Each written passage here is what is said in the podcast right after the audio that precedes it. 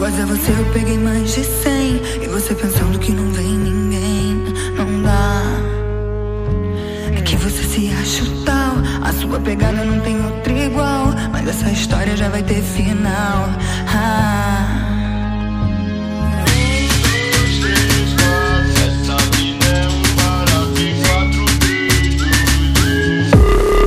É que eu sou bandida,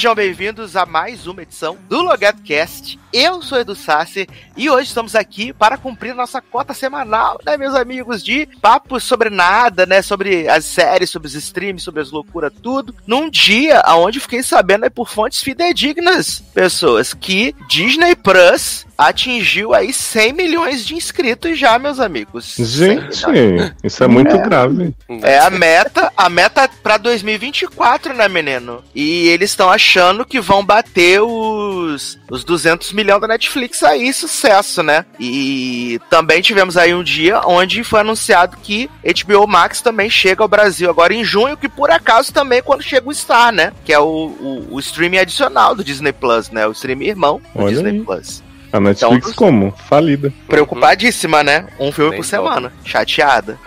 Mas estamos aqui, obviamente, com os maiores analistas, né? Dos streamings do Brasil, do cinema, de tudo, da vida, inclusive. Começando com ele, que está de volta de férias, Taylor Rocha. Aê, meu povo, né? Pediu uma folga de uma semana a mais pro chefe, né? É, E aí estamos aqui, né? Pra comentar, continuar a comentar sobre a saga Winx, né? Vamos falar sobre as fadas, né? Agora na, na Apple TV, né?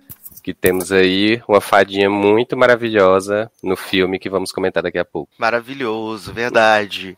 E também tem ele, Léo Oliveira. E aí, sacis, cururus, né? Cucas, boitatás, curupiras. O que mais que eu posso desrespeitar aqui falando?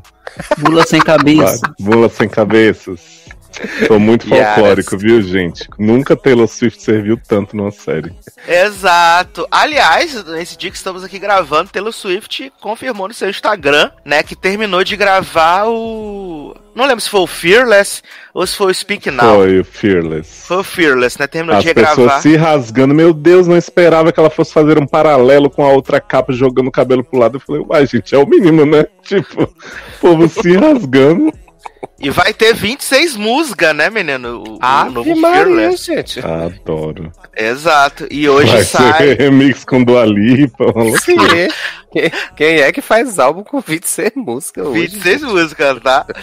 E aí vai sair hoje, né? Depois que a gente gravar, já vai, deve ter saído, que é o, a nova versão do Love Story, né, menino? Taylor's Version, que é, Hum. tá aí, Love Story. Aliás, hoje vai sair também o primeiro clipe da, da nova fase da Dua Lipa, que é a mesma fase Remix 2, né? Oi? Vai sair também hoje. É, vai sair um clipe novo do Future Nostalgia 2.0 Remix Hum. topzera, né? Muito empenhado em divulgar o CD. Mas, por último e não menos importante, ele, Leandro Chaves. Vou só te dizer uma coisa: te vira, dá seus pulos. Você não é o Saci? Essa é a frase Adoro. icônica que acontece em um dos episódios aí dessa série que a gente vai falar. E eu tenho certeza que entrou para os anais das séries brasileiras da Netflix. Menino, quando eu vi falar dessa frase aí, eu só lembro de Taylor, né? Falando de Give You a Jump. Eu só lembro, só lembro de Taylor, de mais ninguém.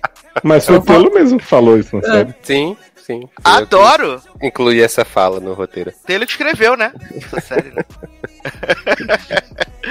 Mas, menino, vamos começar aqui fazendo aqui, né? Dando a passada nas notícias, né? Porque muitas coisas estão acontecendo, né? Grandes informações chegando até, até nós, nesse Brasil, né? E eu acho que uma muito importante né, para os 99ers chorarem, né, é que Brooklyn Nine-Nine, meus amigos, vai ser encerrada na oitava temporada agora, né, que vai estrear. Uma pena, né, menino? E só depois aí, 10 episódios pra encerrar. Os atores estão muito agradecidos, né, depois de terem sido resgatados pela NBC. É, em 2018, eu acho, né? Acho que foi 2018, não me lembro-me. Mas quando eles foram cancelados, né, pela Fox, aí a NBC deu essa, esse respiro pra eles e agora eles vão aí é, encerrar a série na oitava temporada, que vai ser super curtinha, né? Só 10 Tá episódios. bom. Encerra bem, né? Oito temporadas não começa, tá bom É. demais. Não é? Tá bem. Eu tomei um susto quando vi que 99 vai encerrar com 153 episódios, viado. Brasil. Olha aí. Pra quem É muito mais episódio do que Everything Sucks. Uma tristeza, né, menino? Pois é. que deu Way também, né? Sim. Não é? Mas The Waiter tá vindo aí, Leandro. Vem aí. Mas já veio, na verdade, né? Sim, o Gilberto do BBB tá fazendo a campanha.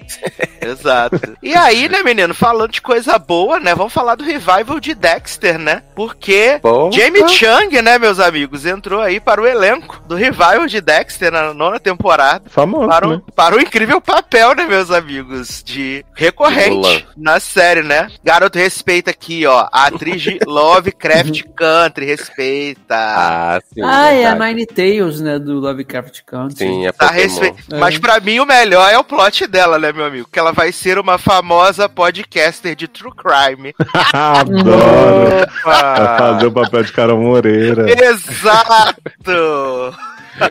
Na verdade, então, vai ser um, um reboot daquela série da Apple, né? Com a. Da Apple Qual? TV. Com Otávio Spencer, né? Com a Otávio Spencer, né? Sim. Ou a do Facebook, né? Que é aquela da. Com É a- verdade, com o Jessiquinha.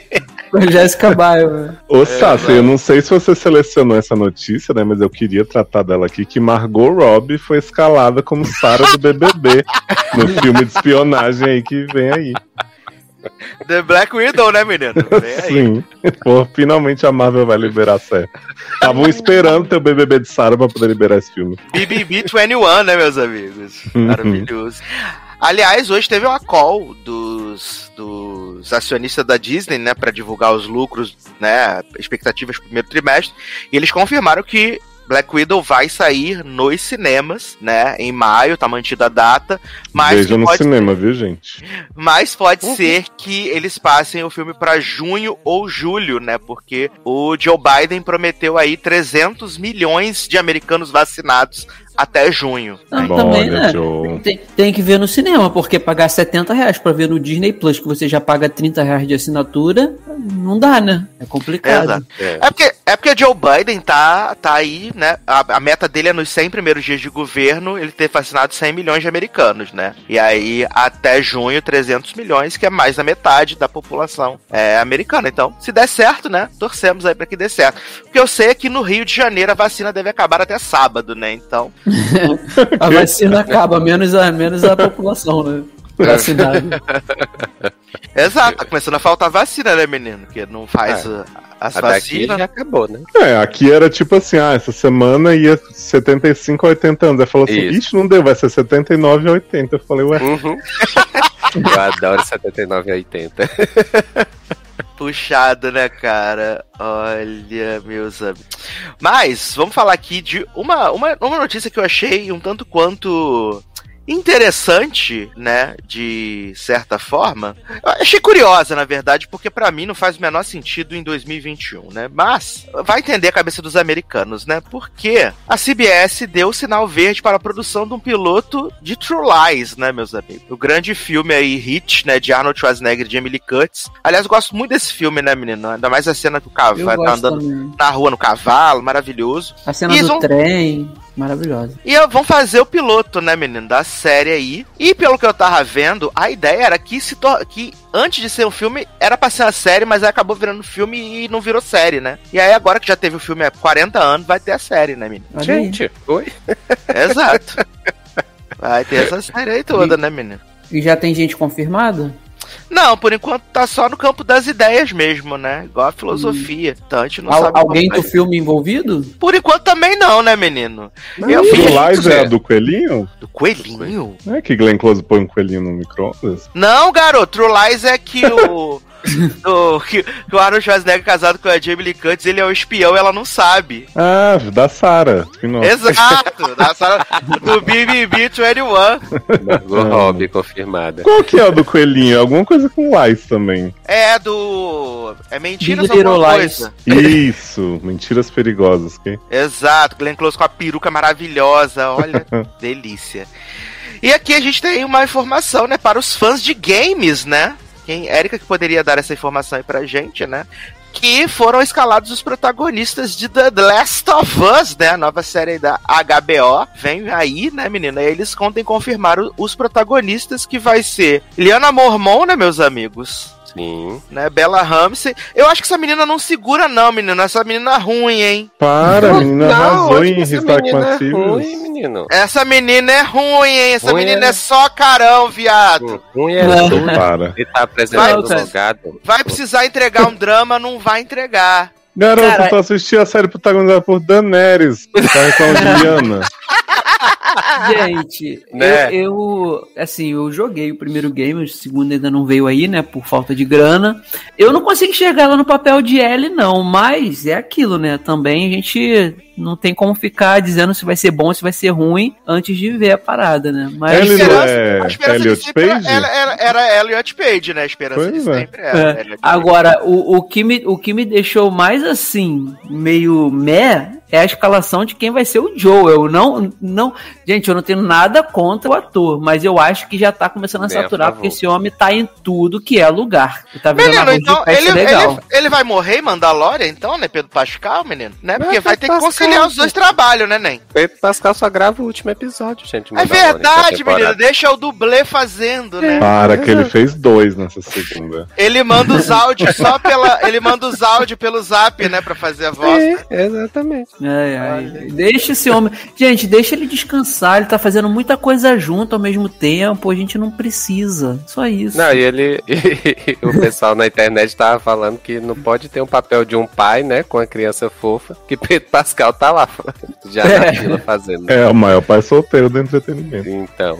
Então vai, vão anunciar ele em breve aí, então, como o reboot, né? De três solteirões e um bebê, né, menino? Sim. Olha, não joga praga, não, garoto. Mandalorian tá desfalcado já, né? Porque Baby Yoda já saiu pra procurar outros trabalhos. Gina Não é? Carano foi demitida porque falou bosta. Convidado a se Exato. retirar. Olha. Exato. E aí o pessoal, né, bravo, né? Gina Carano, pra quem não sabe, Gina Carano foi demitida da Lucasfilm, né, menino? Porque ela falou que ela comparou, né, ser republicano nos Estados Unidos de 2021 a ser um judeu na época do Holocausto, né, menino? Um negócio super de boa, super Que tranquilo. bacana, né, Gina? Mesma Gostava do seu personagem, mas não dá pra fazer falta, não. Não Não é é, péssima menino. atriz. Aí fora as bostas que ela tinha falado, né, que ela é anti-vac, né, minimizava a, a pandemia e tal. Então, só combinou, né, menino? Só deu tchau pela quantidade de bosta que foi acumulando e aí não quiseram mais segurar essa, essa marimba, né? Soltar a marimba, né, meus amigos? Porque, olha, é tipo... Era mais fácil ter feito o que a Ruby Rose fez, que não queria trabalhar e tal, do que falar merda, né? Não, menina, ela queria trabalhar, mas ela queria falar merda também.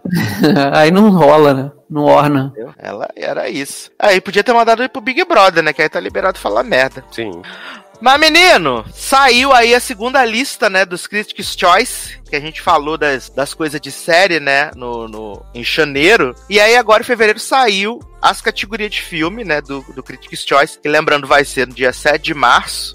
Não tem exibição no Brasil, né? Porque TNT cancelou, cortou esse chequinho aí. E vamos ver aqui o que aconteceu, né, menino? Que parece que Mank, né, tá revivendo aí nas, nas premiação, né? Foi indicado a 12 prêmios, Mank, né? E É. Minari com 10 indicação, menino. E aí, vamos ver o que, que rolou aqui, né? No- nos críticos, tudo, né, menino? Temos aqui trilha sonora, né? Grande hit. É, Mank Soul, que é dos mesmo, tudo, mesmo, como é que eu posso dizer? Mesmo compositor, né? Aí tem Minari, tem Relatos do Mundo, Tenet e o Céu da Meia-Noite, né? De trilha sonora. Mas pra mim, eu tô muito, muito, muito feliz, né? Com a melhor canção, porque Hilzavik Cristal Ah, está indicada a melhor canção, né? Eu vale acho bom justiça. ganhar isso, garoto. Eu acho. Não, e vale dizer que Rusavik está na shortlist do Oscar, né? Que eles fizeram o primeiro corte do, do, do coisa, Rusavik permaneceu ali, está na, na berola.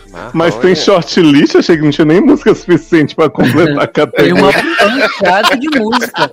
E a shortlist não é nem short, é gigante mesmo, porque tem música pra caramba. Tem a shortlist, né, com o Rosavik aí, menino.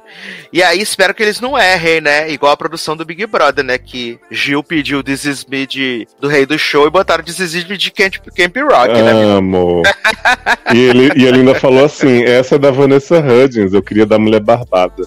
Exato. E eu, eu amo que ele cantou um pedaço, né? I'm not afraid to the dark, né? Sim, Pra aliás, Gil, te amo, mas cantor você não é, amigo. Vem pro Carolcast com a gente. Mas mulher nem pouca é cantora, né? Porque teve esse. Então, A, canto, a cantoria no, na festa de Arthur e olha, meu saco. Melhor cantora do BBB é a Juliette, que é a única Juliette. que não é. Que não é cantora, né, menino? Porque o resto. Ai, a cara de Sarah e Juliette ouvindo esse povo cantando, gente, maravilhosa.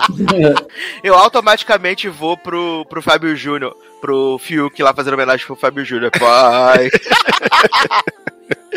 Ai, eu amo, gente, porque não tem condição nenhuma, gente. Não tem condição nenhuma. Ó, a- acabou de chegar aqui, né, indicado ao Oscar, né, Darlan Generoso. E aí, galera, beleza? E aí, jovem, tava boa a janta? Tava ótima, graças a Deus. Mas a, a Lumena cancelou minha entrada antes. Uma barra, gente. É porque você tá tentando se, adap- se apropriar de uma agenda que não é sua pra resolver um B.O. dos outros. Pois Exatamente. é, na verdade é porque eu sou fenotipicamente intruso, então não tenho lugar de fala. Eu tô apenas num lugar de escuta aqui hoje.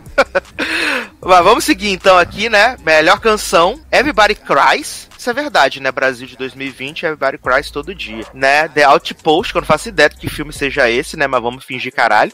É, temos Fight For You, de Judas e o Messias Negra. Rusavik, nossa favorita, né? Eurovision. Tem a Yolossi, né? Uma Vida à Sua Frente. Adoro. Speak Now, que não era Taylor Swift, né, menino? Uma Noite em Miami. E Tigress e Tweed, né? De Estados Unidos contra Billie Holiday. Adoro, maravilhoso. Achei que fosse Estados Unidos contra a Billie Eilish. a Maria. Oh, isso não tá, isso não tá acontecendo, né, menino? Vai ter até documentário na Apple TV, né, menino? Billie Eilish. Tá todo mundo pedindo muito esse documentário, né? Todo mundo quer Esse- ver. Todo mundo quer ver co- como é que ela escolhe o guarda-roupa dela com a mesma camisa e blusa todo dia. Isso é incrível. Respeita, respeita os góticos. É, melhor filme em língua estrangeira, tem o Another Round, né, que é o do Mads Mikkelsen. Collective, que tá todo mundo dizendo que vai ganhar o prêmio aí de melhor filme em língua estrangeira, que é um documentário sobre o sistema de saúde de algum país da Europa que eu não vou me lembrar agora, porque eu não sou obrigado, né, Brasil? Já foi muito. Mas estão dizendo que vai ganhar melhor documentário também no, no, nas premiação tudo aí. Aí a gente tem La Llorona, né, A Maldição da Chorona. Uma Vida à Sua Frente, Minari, né? Essa xenofobia com Minari de novo. E Two of Us, né? Grande filme aí, icônico de Estados Unidos e França. Melhor filme de comédia, a gente tem Borat 2, The Fourth Year, Year Old Version. É, tem na Netflix esse filme, se eu não me engano. Ele é preto e branco também. Pra quem gosta de filme preto e branco. Gente, mas tá na moda esse negócio, hein? Exato, tá aí na moda. A gente tem o rei do Staten Island, que é com aquele homem do que namorava com a Ariana Grande. Hum, Pete Davidson. O homem esse do, filme é S- legal. do SNL. Isso, esse filme é bem legal, ele é bem, bem legal mesmo. Ele não chegou no Brasil, mas ele é, ele é bem bacana esse filme. Né? Assisti lá nos Estados Unidos, foi sucesso demais. É, tem o On The Rocks, do, da Apple TV Plus, Palm Springs e The Prom, né? A festa de formatura, grande hit. On The Rock super engraçado, né? Puta comédia. E agora vem aí, né, menino? Gente, Melhor. Ah, Você está de sacanagem comigo que indicaram isso aí que você vai falar agora, como efeitos visuais. respira, calma, não falei nem a categoria. Vai lá. Melhor, melhores efeitos visuais. A gente tem Greyhound, né, da Apple TV Plus. O Homem Invisível, Mank, O Sol da Meia-Noite, Mulan, Tenet e Mulher Maravilha 1984. Gente, Amor. que piada, cara. Não é possível. Não Mulher é Maravilha já possível. ganhou. Aceitem haters do logado. Não é possível, gente. Ai, que outro filme você tem? Manequins com a cara arrastada no chão. Só em Mulher Maravilha. Viado, viado. O efeito do Curupira de Cidade Invisível tava melhor que a Chita de Ma- Mulher Ah, Maravilha. Mil vezes. Ah, mas não era difícil também, né, jovem? Se, se eu me pintar de gato e sair na rua, tô melhor que a Chita. Que absurdo, meu Deus do céu. ai, ai. Melhor cabelo e maquiagem, né, menino? Tem Emma, que é o filme lá da Anna Taylor-Joy, né? Tá no Telecine. Tô dando esse serviço tudo, né, menino? Contrata nós, gente, por favor. Não é? É, era uma vez um sonho, né? É, Ma Rainey's Black Bottom, Mank, é, Bela Vingança, que é o Promise Young Woman, e os Estados Unidos versus Billie Holiday, meus amigos. Eu gosto que Bela Vingança, né, me entrou melhor cabelo e maquiagem que botou umas perucas de eufória, né? Sucesso. Mas. Ai, gente. Eu adoro essas categorias assim, de cabelo e maquiagem, sabe? Que eu não faço ideia de quem vai ganhar nunca. E ganha, sei lá, assim, Esquadrão Suicida. menino, pra mim ganha Glenn Close, porque ela ficou igual a véia no. Ficou idêntica. No Rio B, Rio B, Rio Billy Elliot. Pra Ah, mim. esse era uma vez um sonho, né? Sim, é. Exato. Pra mim ganha por causa que- da Glenn Close. É, porque Pô, assim, é- porque, porque a Viola Davis no desse da, da voz do blues, era só botou um aparelho no dente e botou os enchimentos no corpo. Ah, não, eu achei a maquiagem dela muito boa nesse E- filme. porque ela tá sempre suada, né, jovem? Jogaram uma mangueira de água na cara dela, ela ficou suada o Não, filme mas todo. O rosto dela ficou E bem o, bom. E o Chadwick Boseman não pode nem falar que é maquiagem porque ele realmente tava doente naquela, quando ele fez o filme. Então, assim, acho que meio que o, impacto da história meio a atuação dele e a forma física dele que tá bem diferente porque ele tava doente. Então, assim, eu não consigo ver o que, que, que, ganharia maquiagem e cabelo esse filme. E as perucas lace. que Seria, ela seria, seria a indicação por causa da, da, da viola mesmo, da Viola mesmo, cara, nesse Ah. filme aí. Só dela, igual a do, do Rio Billy lá, que foi a. a. a veinha, Glenn Close. Glenn Close, que ficou igual. Ah. Esse do, é- esse do Doce Desejo aí, Doce Vingança, Bela Vingança, eu não vi ainda esse filme, mas dizem que, tá, que, que a maquiagem é boa também, o cabelo. Menino, não tem, Cabeleireiro maquia- on não tem maquiagem de cabelo, né? Até porque Isso. o filme é atual, né? Então, jovem, mas os cabeleireiros on aí diz que usou muito Boca Rosa Beauty, muita coisa assim, pra o cabelo ficar no lugar e tal, né? Usou gloss fi- firme, essas coisas. Então, Ah, me- melhor figurino, Emma, Mulan, né? A, história pessoal do David Copperfield, a voz suprema do blues, Bela Vingança e Mank, né, meus amigos? Mank muito terno, né? Sucesso. eu acho o figurino de Mulan lindíssimo. Eu acho que é- tá aí uma categoria que merecia, na minha opinião. Eu acho bem bonito mesmo. Aquelas roupas lá do, da China. Eu ia falar do Japão, que nada a ver. Oi? Aquelas roupas da China toda lá, eu acho bonito demais. Não, é Mas bonito desse- mesmo. Mas desses É. aqui, né? Eu acho que Mulan É. ganharia fácil. Porque, pô, se Mank ganhar um bando de homem branco de terno, eu vou ficar Sim. puto. Exato. É, a- tem muita gente apostando no Emma, né? Porque o figurino do, do filme é bem bacana, né? E ainda é, é filme de época, então tem sempre um detalhe que chama atenção, né? Uhum. Então, Podia- é. pena, pena que Bridge, Pneus Bridgeton não tá indicado, né? Senão teria ganhado, né? É De época também então. e tal. Então vamos lá, melhor edição, né? Sete de Chicago, Mank, Tenant, Meu Pai, Som do Silêncio Ai, e. Nomadland. Meu. Meu. pai. É o filho da Maísa? Não, o da Maísa é meus dois pais, né? Sempre esse plot Henrique Cristo, né? É. Gente, ele encheu tanta boca falar meu pai que ia vir um meu pau aí. Olha. Taylor também, porque ele, imaginou a mesma coisa. Olha, se Tenet ganhar, eu vou ficar bem chocado, porque ninguém entende nada do que tá acontecendo naquele filme. Então dizer que esse filme tem uma edição boa, puta que pariu. A não ser Mas que é- ele foi edi- editado pra não ser entendido, né? É, pode É ser o conceito, Rewind, né? né? É, Exato. é verdade, pode ser o conceito. É, dizem por aí, né? Corre na boca miúda que a montagem do meu pai é bem boa, né? Que faz o filme ser, ser interessante por causa da montagem, porque pela história não seria tão incrível, mas a montagem ajuda muito. Eu gosto muito da montagem do som de silêncio, né? E do Set de Chicago também acho bem, bem Cara, é foda. muito estranho você falar a montagem do meu pai. eu fico pensando alguém montando no meu. Toda vez que eu falo assim, a montagem do meu pai é muito, é muito bem feita. Tipo, é, é- minha mente é poluída, desculpa, gente. Ouvinte, eles precisam passar por isso.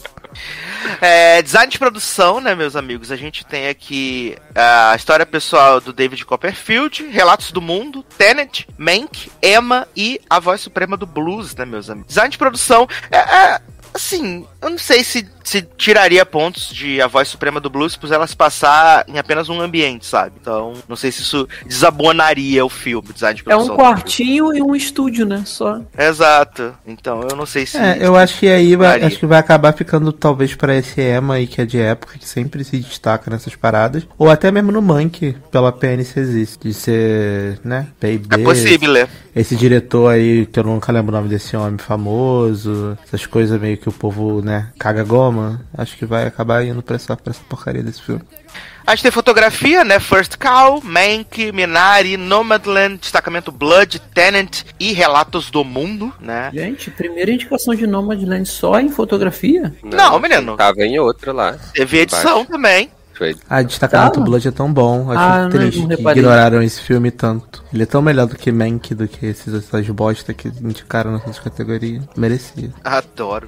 É, roteiro adaptado, né? A gente tem Relatos do Mundo, Meu Pai, é, Uma Noite em Miami, First Cow, A Voz Suprema do Blues e Nomadland. Nas bolsas de aposta, corre na boca miúda aí que Nomadland é o grande favorito, né? Depois vem aí Meu Pai e Uma Noite em Miami First Cow também aí na, nos destaques de roteiro adaptado. Mas parece que a Chloe Zhao conseguiu extrair bem a essência do, do livro pro filme, né? Então dizem Esse que First Call? Não. no Nomadland. Ah, tá. Esse First Call é, é o quê? Esse eu não ouvi falar. Menino, First Call, ele tem um problema que ele estreou ano passado, em março, quando começou o rolê da do Covid, né? Então acabou que ele ficou assim super super perdido no rolê, mas ainda assim, ele é um filme que ele foi muito aclamado pela crítica, né? Ele foi muito aclamado pela crítica. Eu lembro que quando saiu aí ah, os acessos, né, para o filme, eu até pensei em assistir, né, menino? Mas aí depois eu dei a desistida, né? Eu falei, ah, gente, acho que não vai ser tão interessante, não. E aí ele desenvolve um romance com a vaca, tipo, Vacadine, Fringe, Walter, ele não mata a vaca? Me dá esse spoiler aí que agora eu fiquei curioso pra saber. Aí não vou estar sabendo porque eu não vi o filme, né, menino? Ah. Agora eu fiquei curioso pra procurar esse filme, eu quero saber o que acontece com a vaca. Um dia a gente vê aí. Se Olha. entrar no Oscar, a gente vai ter que assistir e a gente descobre o que aconteceu, né, First menino? call, Não, call. tomara, tomara que seja Jeanne de Fringe mesmo, repetindo o personagem. É, A irmã atriz dela, renomada, né? A É. atriz renomada. Atriz plural, né, menino? Uhum.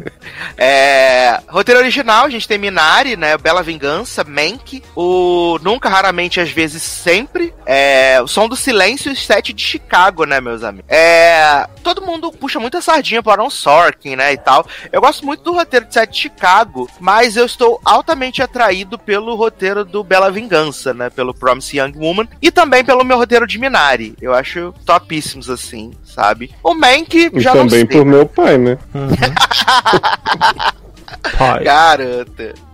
Né? É, porque desses, desses seis aqui, eu assisti cinco, né? Desses seis eu assisti cinco. É. Olha, é, todo up to date. Não é? Oscarizada. Eu acho o Som do Silêncio um filme muito bom, mas o roteiro é muito simples. Não, não era pra estar indicado a roteiro, porque é, é bem básico. Não É, tem é, acho que é a, ori- a originalidade, né? É original, pode é. É, pode ser. Então. Eu achava que o set de Chicago era adaptado Não é, menino. É, só adaptado da história real mesmo, oficial. da vida, né? Tem. Baseada em fatos reais. Que Baseado em fatos reais, né? Mas eu gosto do Bela Vingança, acho que ele é bem interessante, principalmente a parte final dele, né? Eu preciso me acostumar que, o- que o Bela que ficou Bela Vingança em português esse filme. É Porque que não faz você o menor fala, sentido com Promise Young Woman. Você fala, eu fico assim, gente, eu não vi esse filme. Que filme é esse? Aí eu lembro, ó, caraca, é o filme da, da Karen Mulligan. Exato. Parece filme de, de suspense da Catherine Heigl, desse título. Parece Bela aquele Vingança. filme. Exato, ou da Lindsay Lohan. Obsessiva, Eu sei obsessiva. quem me matou. Tipo obsessiva, essas paradas assim? Parece. Exato. É, aí, diretor, né? A gente tem aqui uma boa divisão, né? A gente tem o Lee Isaac Chung pelo Minari, tem a Emerald Fennel pelo Promise Young Woman, fica mais fácil. O David Fincher por Mank, Spike Lee por Destacamento Blood, Reginão King, né? Por Uma Noite em Miami, Aaron Sorkin pelo set de Chicago e a Chloe Zhao, que é a grande favorita aí pelo Nomadland, né? Ficou divididinho aí, três mulheres aí bombando. Essas três mulheres provavelmente vão estar no Oscar, né? Então,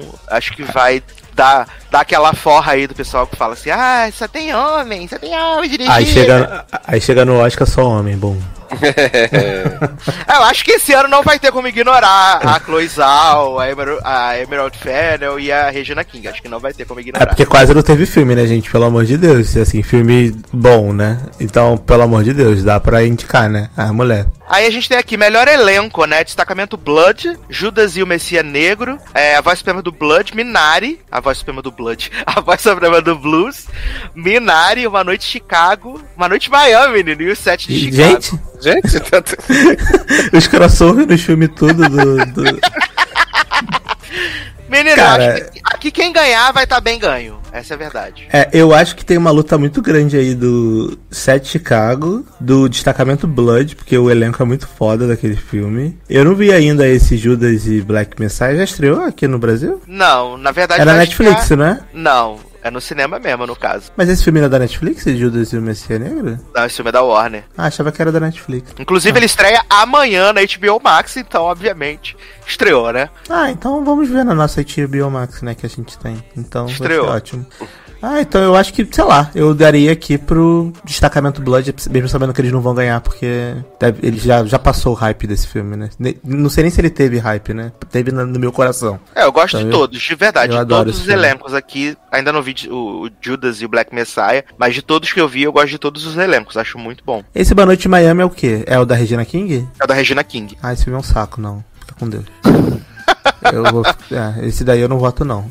Então vamos lá, né? Melhor ator e atriz jovem, que é uma coisa que tem no Critics' Choice Awards. A gente tem Zanonzinho por Palmer. Ah, Já é o Vencedor. J- Zanonzinho por Palmer. A gente tem a Ibrahim Gilwey de Uma Vida à Sua Frente. Tem o Alan Kim de Minari, que essa criança é muito fofa. Muito, muito, muito fofa, muito maravilhosa. David Cristalzinho, gente. David é muito cristal. Tem a Talia Ryder do Nunca, Raramente, Às Vezes Sempre, né? Ela também é muito boa nesse filme. Tem a Caroline Springhall de O Céu da Meia-Noite, né? Que é a menina dos delírios do George Clooney. Spoiler aqui. Ah, se você não viu o filme que estreou dia 25 de dezembro, só lamento, né? E tá ouvindo o Logado Cast, boa noite, né? Boa Você noite, que boa sorte. E a Helena Zengel, né, de Relatos do Mundo. É, menino, por, por fofurice aqui, né, eu ficaria com Zanon ou com Alan Kim, né, menino? Que são as, as que eu mais gosto. Eu só eu votaria em Zanon mesmo, só porque tá vacinada.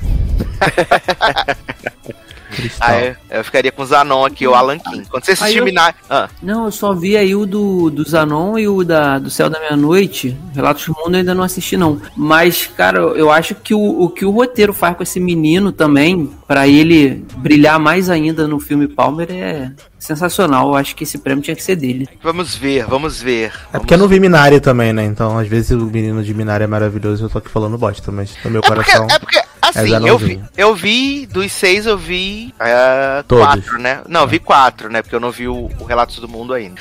É, mas eu acho que são. acaba sendo propostas de filme muito diferentes, sabe? É, mas assim, eu digo por fofurice mesmo, assim, por potencial. Por potencial é Zanon, né? Por potencial é Zanon. Por fofurice é Alan Kim, é maravilhoso. E essa Tyler Ryder também, ela é bem boa. Ela é bem, ela é mais velha já, né? Assim, mas ela é bem, bem boa no filme. Ela não fala quase nada no filme, mas tá tudo ali. É, é impressionante, real. Aí a gente tem aqui atrizes coadjuvantes, né, menino? Maria Bakalova, por Borat 2. Ellie Bernstein, né, pelo Pedaços de uma Mulher, na música da Britney, Piece of Me. É, Glenn Close, pra ajudar Taylor, Rio Billy Elliot, né? Obrigado. Olivia Colman, é, The Father, a Amanda Seyfried por Man, que é a primeira premiação que a Amanda Seyfried entra, né, nego? O pessoal puxou um saco, falou que a Amanda Seyfried ia brilhar muito, ia ganhar os Oscar tudo, primeira premiação que ela entra. E a Yu, John Yu, de Minari, que é a minha favorita, cristal maravilhosa, vovó. Pra Essa mim é, mulher é, de, de Pieces of a Woman é a,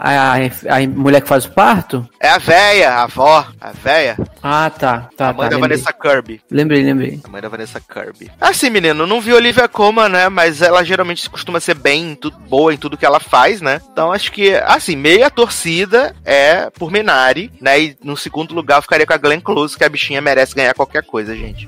Essa mulherzinha de Borat eu gostei dela também. Apesar Ela de é achar o ótima. filme meio bosta, mas ela eu gostei. Então, se ela ganhar, eu não vou ficar chateado, não, porque eu acho que ela tá bem boa. Ela é muito Em Borat. engraçada. Ela é muito engraçada nesse filme. Uhum. Engraçada. Real. Ator coadjuvante, né? A gente tem Chadwick Boseman, né? Por destacamento Blood. A gente tem Borat, né? Por O Sete de Chicago. Daniel Kaluuya, por Judas e os Messias Negro, né? Bill Murray, On The Rock. Leslie Odom Jr., Uma Noite em Miami. E o Paul Ratti, pelo Som do Silêncio, né? Quem é ele nesse filme do Som do Silêncio? É o velho É o do- treinador dele. É. Ah, não, esse homem é muito bom. Eu não sabia que era ele. Ele é bom mesmo. Ele é muito bom. Mas eu acho que é, vai ser do Sacha Baron Cohen por Sete de Chicago, porque ele tá bem foda nesse filme. Exato. E ainda mais que ele costuma ser ator de comédia, né? Exato, é, eu acho que vai ser dele. Entregou. Eu não vi o Daniel Kaluuya no Messia Negro aí, mas dizem também que ele tá foda. Mas eu, dos filmes que eu vi, eu aposto no Sacha Baron Cohen. Adoro. Então vamos lá então aqui. Ah, atriz, né? Viola Davis. Por Ma Rainey's Black Bottom, Andra Day, né, os Estados Unidos versus Billie Holiday, a Sidney Flanagan por Nunca, Raramente, Às Vezes Sempre, Vanessa Kirby, né, Pieces of Me, essa grande filme da fazendo papel de Britney Spears, Frances McDormand, Nomadland, Carrie Mulligan, Promise Young Woman e Zendaya, Malcolm e Marie, né? Forçaram legal pra Zendaya aí, hein? Garoto respeita, a, o Emmy Amo, amo Zendaya, mas não, né? Não. É... Cara, eu gostei da mulher do Pieces of Woman, da Netflix, achei ela bem boa. Essa Vanessa Kirby, porque ela, acho que ela fez Velozes e Furiosos também, se eu não me engano. Então é Fez, Cristal. ela é, ela é irmã do, do Carga Explosiva. Isso, é Cristal. Eu amo a Viola Davis, mas nesse filme ela me irritou muito. Mas eu acho que talvez é porque ela é boa atriz, então eu tava com muito nervoso dela suando igual um. um- É, isso é o nervoso que dá mesmo. é muito sua- nervoso, então me incomodou muito. Mas às vezes era o objetivo, né? Do filme. Mas eu acho que talvez fique com a Carrie Mulligan, né? Com Vanessa Williams. Vanessa. Vanessa não, qual é o nome da mulher que eu falo? Que eu confundo? Carrie Mulligan com ela? Que eu sempre usou. Que é a do Rei do Show e da. Do.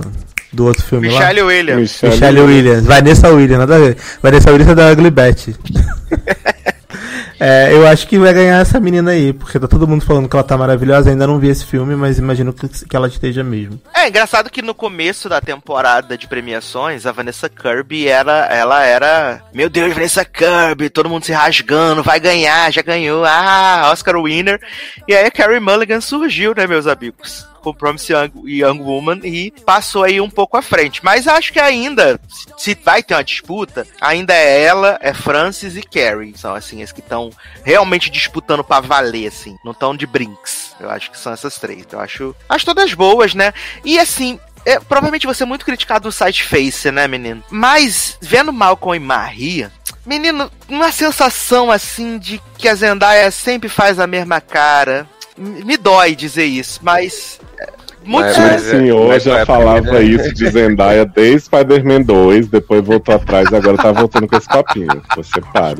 Então, eu não acho. Mas, é, mas eu acho que é por isso mesmo, Ney, porque eu assisti o, o, o Longe de Casa, deve ter, sei lá, uma semana, e aí eu vi o episódio de Euphoria, e aí eu vi Malcolm e Marie, e é tudo, acaba sendo tudo muito cara de constipação, assim, sabe?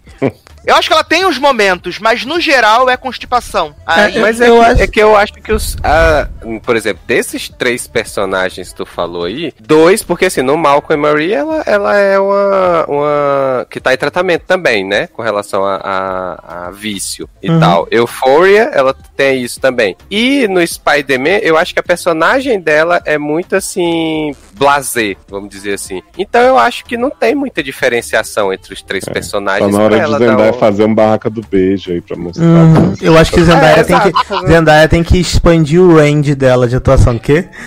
Olha aí, falando, cagando regra pra Zendaya. Mas eu concordo, eu acho que, por exemplo, nesse vídeo do Malcolm e Marie, que a gente deve falar mais pra frente aqui no podcast, espero, é, eu acho que ficou muito a desejar, porque ficou chato, é a mesma coisa sempre. Essa mulher tá na bunda mordida ou com chupado e não sei o que. E aí, close no, no, no macarrão molhado, o homem gritando.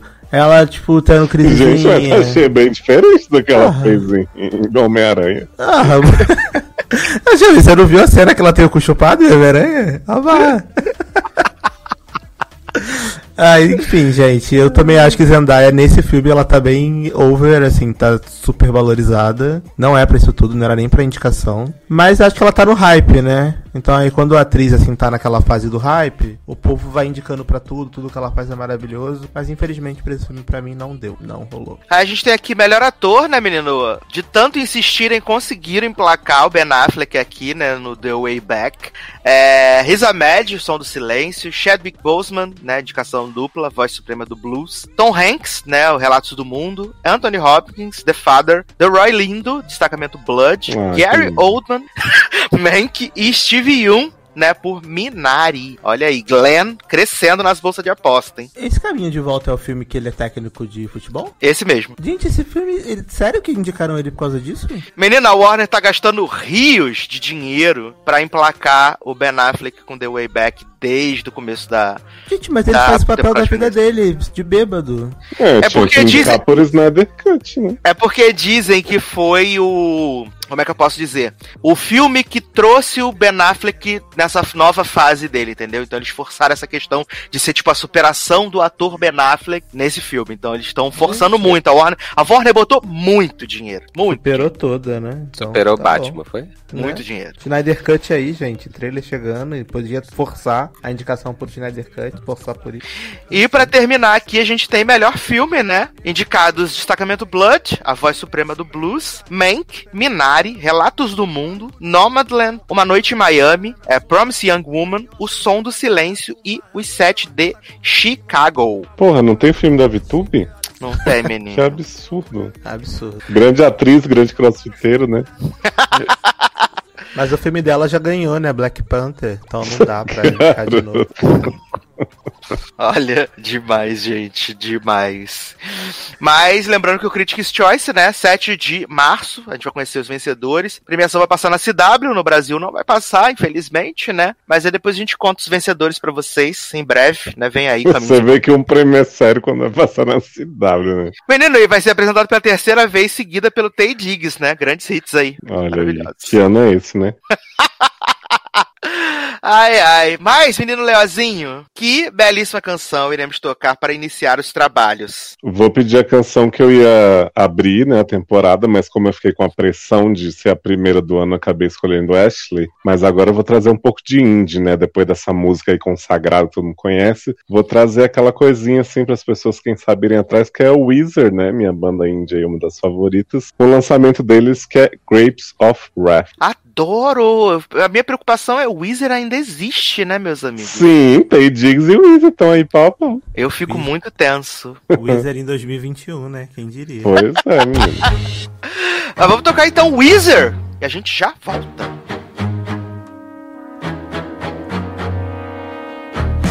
I can feel my breathing, it's so nice, it's like a blanket on my life. Me stay here for forever in this state of classical denial. Cranking Mrs. Dalloway, Moby Dick trip on a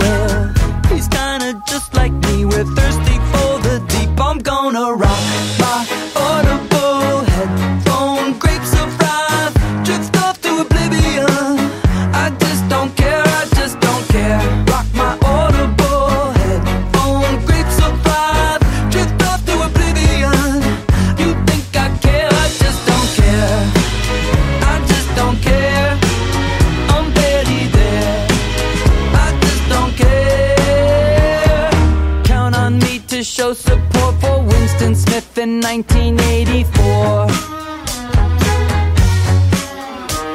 Cause battling Big Brother feels more meaningful than binging zombie hordes. Take me up to Neverland,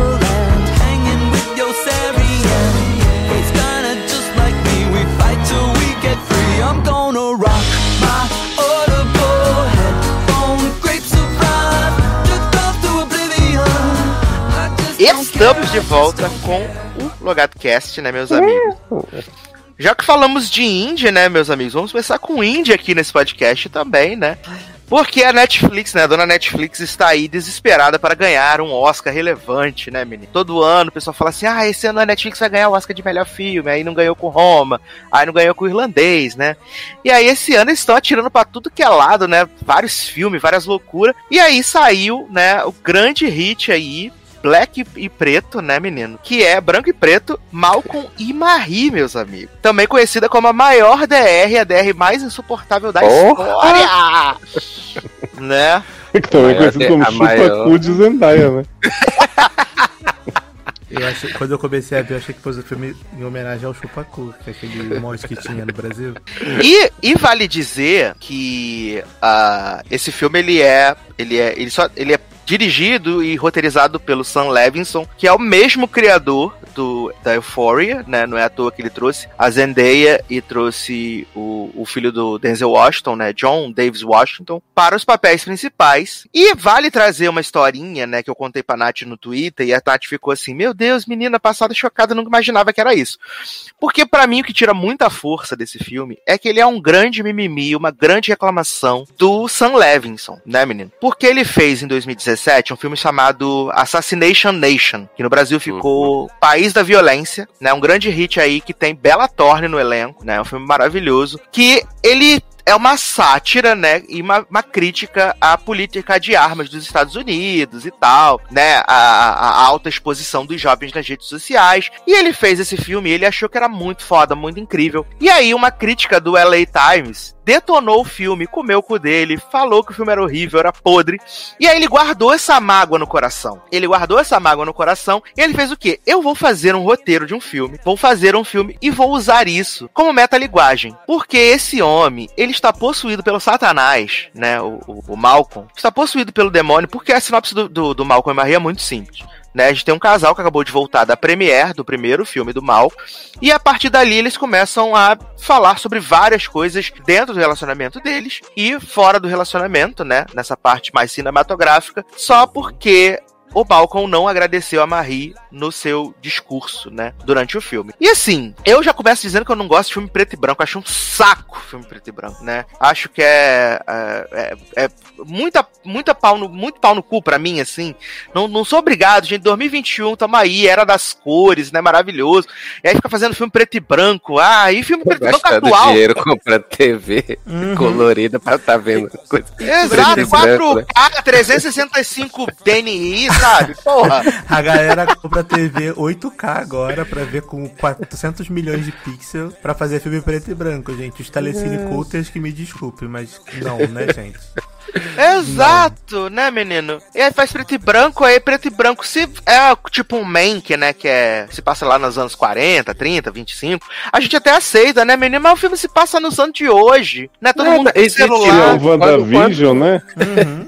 É. WandaVision pelo menos se passa na década de 50, 60. É, vem, uma, vem um helicóptero colorido pra você ficar uhum. bugado, tem um Exato. sentido. Exato. E é, tipo, quando serve a, a um propósito, Ainda vai, mas sinceramente, gente, pra esse filme, do que é que precisava ele ser preto e branco? É, né? e sem contar que me dá aflição as coisas serem preto e branco. Porque, por exemplo, naquela, nos primeiros 15 minutos, foi quando eu peguei o ranço do filme, cara, a, aquele Só macarrão. Aquele macarrão grudento, que nojo daquilo. Parece que, tipo assim, se fosse colorido, dava pra ver que ela botou um alho ali, um, um molho de tomate, alguma coisa. Só que como é preto e branco, parece que, sei lá, alguém vomitou na mesa, sabe? E aí ela botando aquele macarrão no prato. Aí esse homem não para de fumar e não para de segurar um copo de, de pinga na E esse mão. homem comendo macarrão, que coisa nojenta, Igual coisa um boi. Com raiva. Sabe? Cara, esse filme, ele tem todos os elementos para ser nojento. A, a, atuação, para mim, do cara, principalmente, tá over, over real. Tipo assim, eu vejo o filme e eu tenho vontade de socar a televisão de tão chato que esse cara é. A atuação da Zendaya não me ofende, mas claramente era pra uma atriz 10, 15 anos mais velha que ela, porque parece que ela, é, ela tem 15 anos, fingindo que tem uma vida mega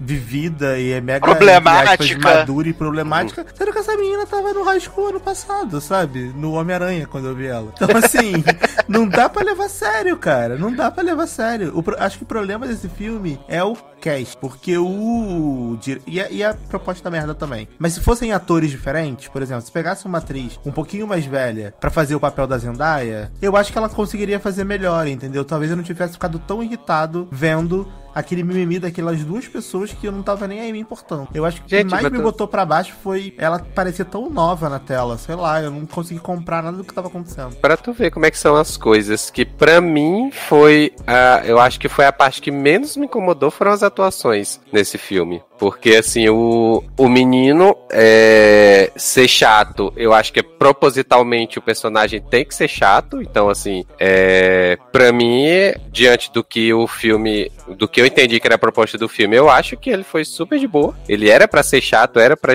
ele ser meio que menino mimado, né? É, essa pra, era para ser a impressão de que ele passaria. E a Zendaya, aí eu acho que o problema é o fato dela ser muito mignon, né? Assim, ela é, é pequena, ela é magrinha, então assim, dá a impressão de que ela é, é, é assim, mais nova do que ela já é, né? Porque ela já é nova. Ela é, muito fofa, né? Tá, isso é, exato, não pode mais. então, e, então assim, é, não, não me incomodou, sinceramente. É, inclusive, acho que para mim a Zendaya, assim, né, como a gente já tinha falado antes lá comentando as indicações, eu acho que, que assim, eu acho que é mais nesse caso da personagem é, é, ter um histórico meio parecido lá com a questão da, da do envolvimento com drogas, do vício e tal. É, e aí ela acaba sendo um pouco parecida com o que a gente viu lá em Euphoria, né? É, mas eu não achei ruim, não. Eu acho que da, das outras coisas que tem o filme, do fato do deles estarem tão de boa, tão ruim, tão de boa, tão ruim. É, eu, eu tava até falando, é, é basicamente dois geminianos discutindo, né? Assim, porque, né? Tanto é que tem uma cena que tá os dois se pegando, aí não, o cara diz, não, eu só vou bem aqui no banheiro, vamos manter a, a vibe positiva, o pensamento positivo. Aí ele vai mijar, quando volta ela já tá chorando e já começa a perguntar sobre uma coisa que não tem nada a ver e tal. E eu digo, gente, eu acho que se esse filme fosse para se passar, sei lá, em, em pelo menos dois dias, eu entendia esses altos e baixos, mas na sequência que é o, o, o filme, gente, eu acho muito doido, assim, a pessoa tá se pegando, aí parou, aí já estão chorando, aí já estão É muita alteração de humor, né, Ney? Nossa, ser, nossa, a não. não ser que eles tenham bipolaridade, né? Pode ser também. Cara. É o WandaVision deles. É o WandaVision, exato. Mas eu acho também... Cara, vamos falar quando esse homem recebe crítica. Nossa! Que tenho... É o que eu tô falando, que, menino, que, que, que é... a hora que eu quis jogar é minha a mágoazinha. Jovem, Exato. é a mágoa que o Sam Levinson guardou durante quatro anos no coração dele. Sim. Do LA Times. Ele guardou essa mágoa quatro anos. E aí ele travestiu de um diálogo e ainda meteu, chamou a Lumena pra fazer a militância, viado. Eu, eu fiquei esperando tocar Dona, o clipe do Dona de Mim em PB ali, porque ele tava militando muito um bagulho chato, um exagero, sabe? Tipo, meu amigo, é só uma crítica. É só, Sim, só alguém. Ninguém é obrigado a gostar do filme merda que você fez, entendeu? E é só meia crítica, né? Porque ela, ela ainda fala ainda uma parte positiva, né? Ainda forçou, dizendo assim, ah, neto, né? É mais ou menos e tal, mas isso, isso, é. isso é uma merda. E aí ele assume isso para ele como se fosse assim, a morte, e fica enchendo o cacete do saco. Uhum. Cara, muito, sério, não deu. Eu quase não, desisti e... de ver esse filme no meio. E tanto não, é, não faz tanto sentido que depois, quando ele tá lá discutindo, depois disso, ele tá discutindo com a Zendaya e ele fala, né? Ah, mas a, a, a crítica também falou que o filme tem ponto positivo, não sei o que e tal. Ou seja, ele mesmo ressalta. E ela diz, uai, agora você tá é dizendo que é o um ponto positivo, né? Que aí você tava focando só no negativo, né? E é engraçado, né? Porque se você parar pra pensar, esse filme, o tema dele, né? Tipo assim, é a crítica fazendo. É, o, o, o, eu acho que o. Como é que, eu, como é que eu vou perder aqui no personagem? é, a crítica que o filme quer fazer é tipo como a crítica é, afeta a pessoa que fez a obra. Não sei se eu tô claro, sendo claro, né? Tipo, do que eu tô querendo falar. Tipo assim, como uma crítica negativa pode afetar alguém e isso acaba afetando o relacionamento de Sim. pessoas que já têm problemas de relacionamento. Só que aí, quando acabou o filme, eu fiquei pensando, tá bom, eu precisava de uma hora e 45 minutos disso. Porque assim, o filme não tem muita coisa. É eles lá conversando, brigando, discutindo, se pegando, aí brigando de novo, aí não sei o que, aí comendo macarrão, aí barulho, aí grita, aí não sei o que. Não podia dar uma, fazer um curta, uns 45 minutos, entendeu? Um episódio de série. Precisava de um filme de uma hora e 45. Eu acho que também o fato do filme, para mim, ele ficou muito maçante, porque para mim, como eles estavam ali naquele mesmo ambiente, naquela casa, é, a, a, maior parte do filme eles estão nessa discussão deles, já sem preto e branco, tudo parece muito igual, sabe? E aí eu fiquei entediado vendo. E aí com os personagens não sendo tão carismáticos, né, agradáveis de se ver, aí eu acho que eu já peguei bode e já tava assim, bom, procurando o meu Candy Crush de Funko Pop no celular, essas coisas que eu fico jogando quando eu vejo série, filme de vez. E, então, e eu fiquei pensando, eu fiquei pensando justamente isso, Darlan, que que assim, já tinha tudo isso de maçante no filme. Então assim, eu acho que se o- os diálogos fossem melhores, ou se fosse até de um tema que a gente se envolvesse mais, a gente até passaria, né, mais ou menos ileso pelo filme, né? Mas, assim, é uma discussão sem fim e que vai, assim, por assuntos diversos e chora e ri, chupa cu e faz tudo junto. Então fica muito cansativo. É, eu vi muita gente é, comparando, não sei se vocês viram também, Sasha e Taylor que viram o filme, é, com História de um Casamento, mas gente, mas eu achei completamente diferente. Nossa, não. Completamente Eu- eu não vi, diferente. eu não- Eu acho uma falando, ofensa né? a História do Casamento você dizer que esse filme parece História do Casamento. Porque História do É. Casamento, ele é um filme que ele tem é, motivo pra existir, ele é bem construído, é, o roteiro é bom, os atores, na minha opinião, estão muito bem nos papéis, ele não se preocupa em ficar sendo PNC preto e branco pra poder tentar ganhar prêmio. Ele é um filme bem feito, entendeu? A história realmente te é, atinge, te toca quando ela tem que tocar, é engraçado quando tem que ser. Esse filme não tem nada, é só... E não é fechado, né? Não são É, só duas e- e pessoas conversando, tem É, todo. é, é uma- como é que, como é que vocês falam de. Mulher Maravilha? É camping. Agora tudo eu uso isso, é camping. É tipo, é só um, um dia, uma noite na vida daquelas pessoas, e aí você vê essa noite e acabou. Não precisa ter início e fim, é só vivendo o momento. E aí caguei, né? Porque quando eu vou ver um filme, eu quero ver uma história, e aí pra mim... É, exato. Tanto é, tanto é que eu acho que assim, no final, né, na, na- no final do filme, quando a Zendaya tá lá e que ela fala pra ele que ele tinha que agradecer ela por tudo, né, por ela fazer macarrão com queijo pra ele, por ela por tudo que ela faz por ele e tal, não sei o que. Eu acho que ali, naquele final, a gente já tá tão, né, anestesiado com o filme, no mau sentido, que Assim, eu acho que se fosse num filme que a gente tivesse empolgado, aquela fala seria muito boa, né? Mas eu acho que no filme é, é- se perde, né? Porque já é basicamente a última cena, né? É, o último diálogo que eles têm e tal. E que ali não, já não empolga mais o que ela fala pra ele, né? Sim. Sim, e assim, olha, é.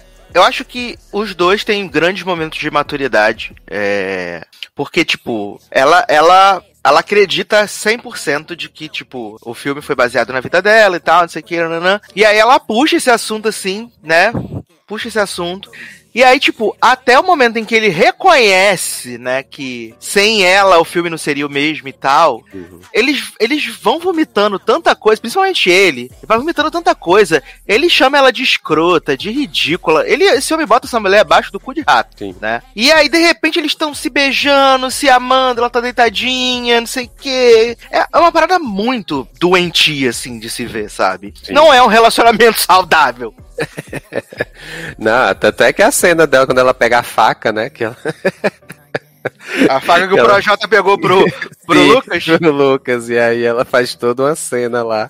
Ai, ai, que ela termina e diz: Olha aí, tá vendo? Você disse que eu era péssima atriz. Exato. Ai, meu pai. Mas assim, as atuações pra mim são o que salvam o filme de ser um fiasco total. É, eu acho, como eu disse, tem problema com o filme preto e branco, eu acho ele um filme chato, enjoado.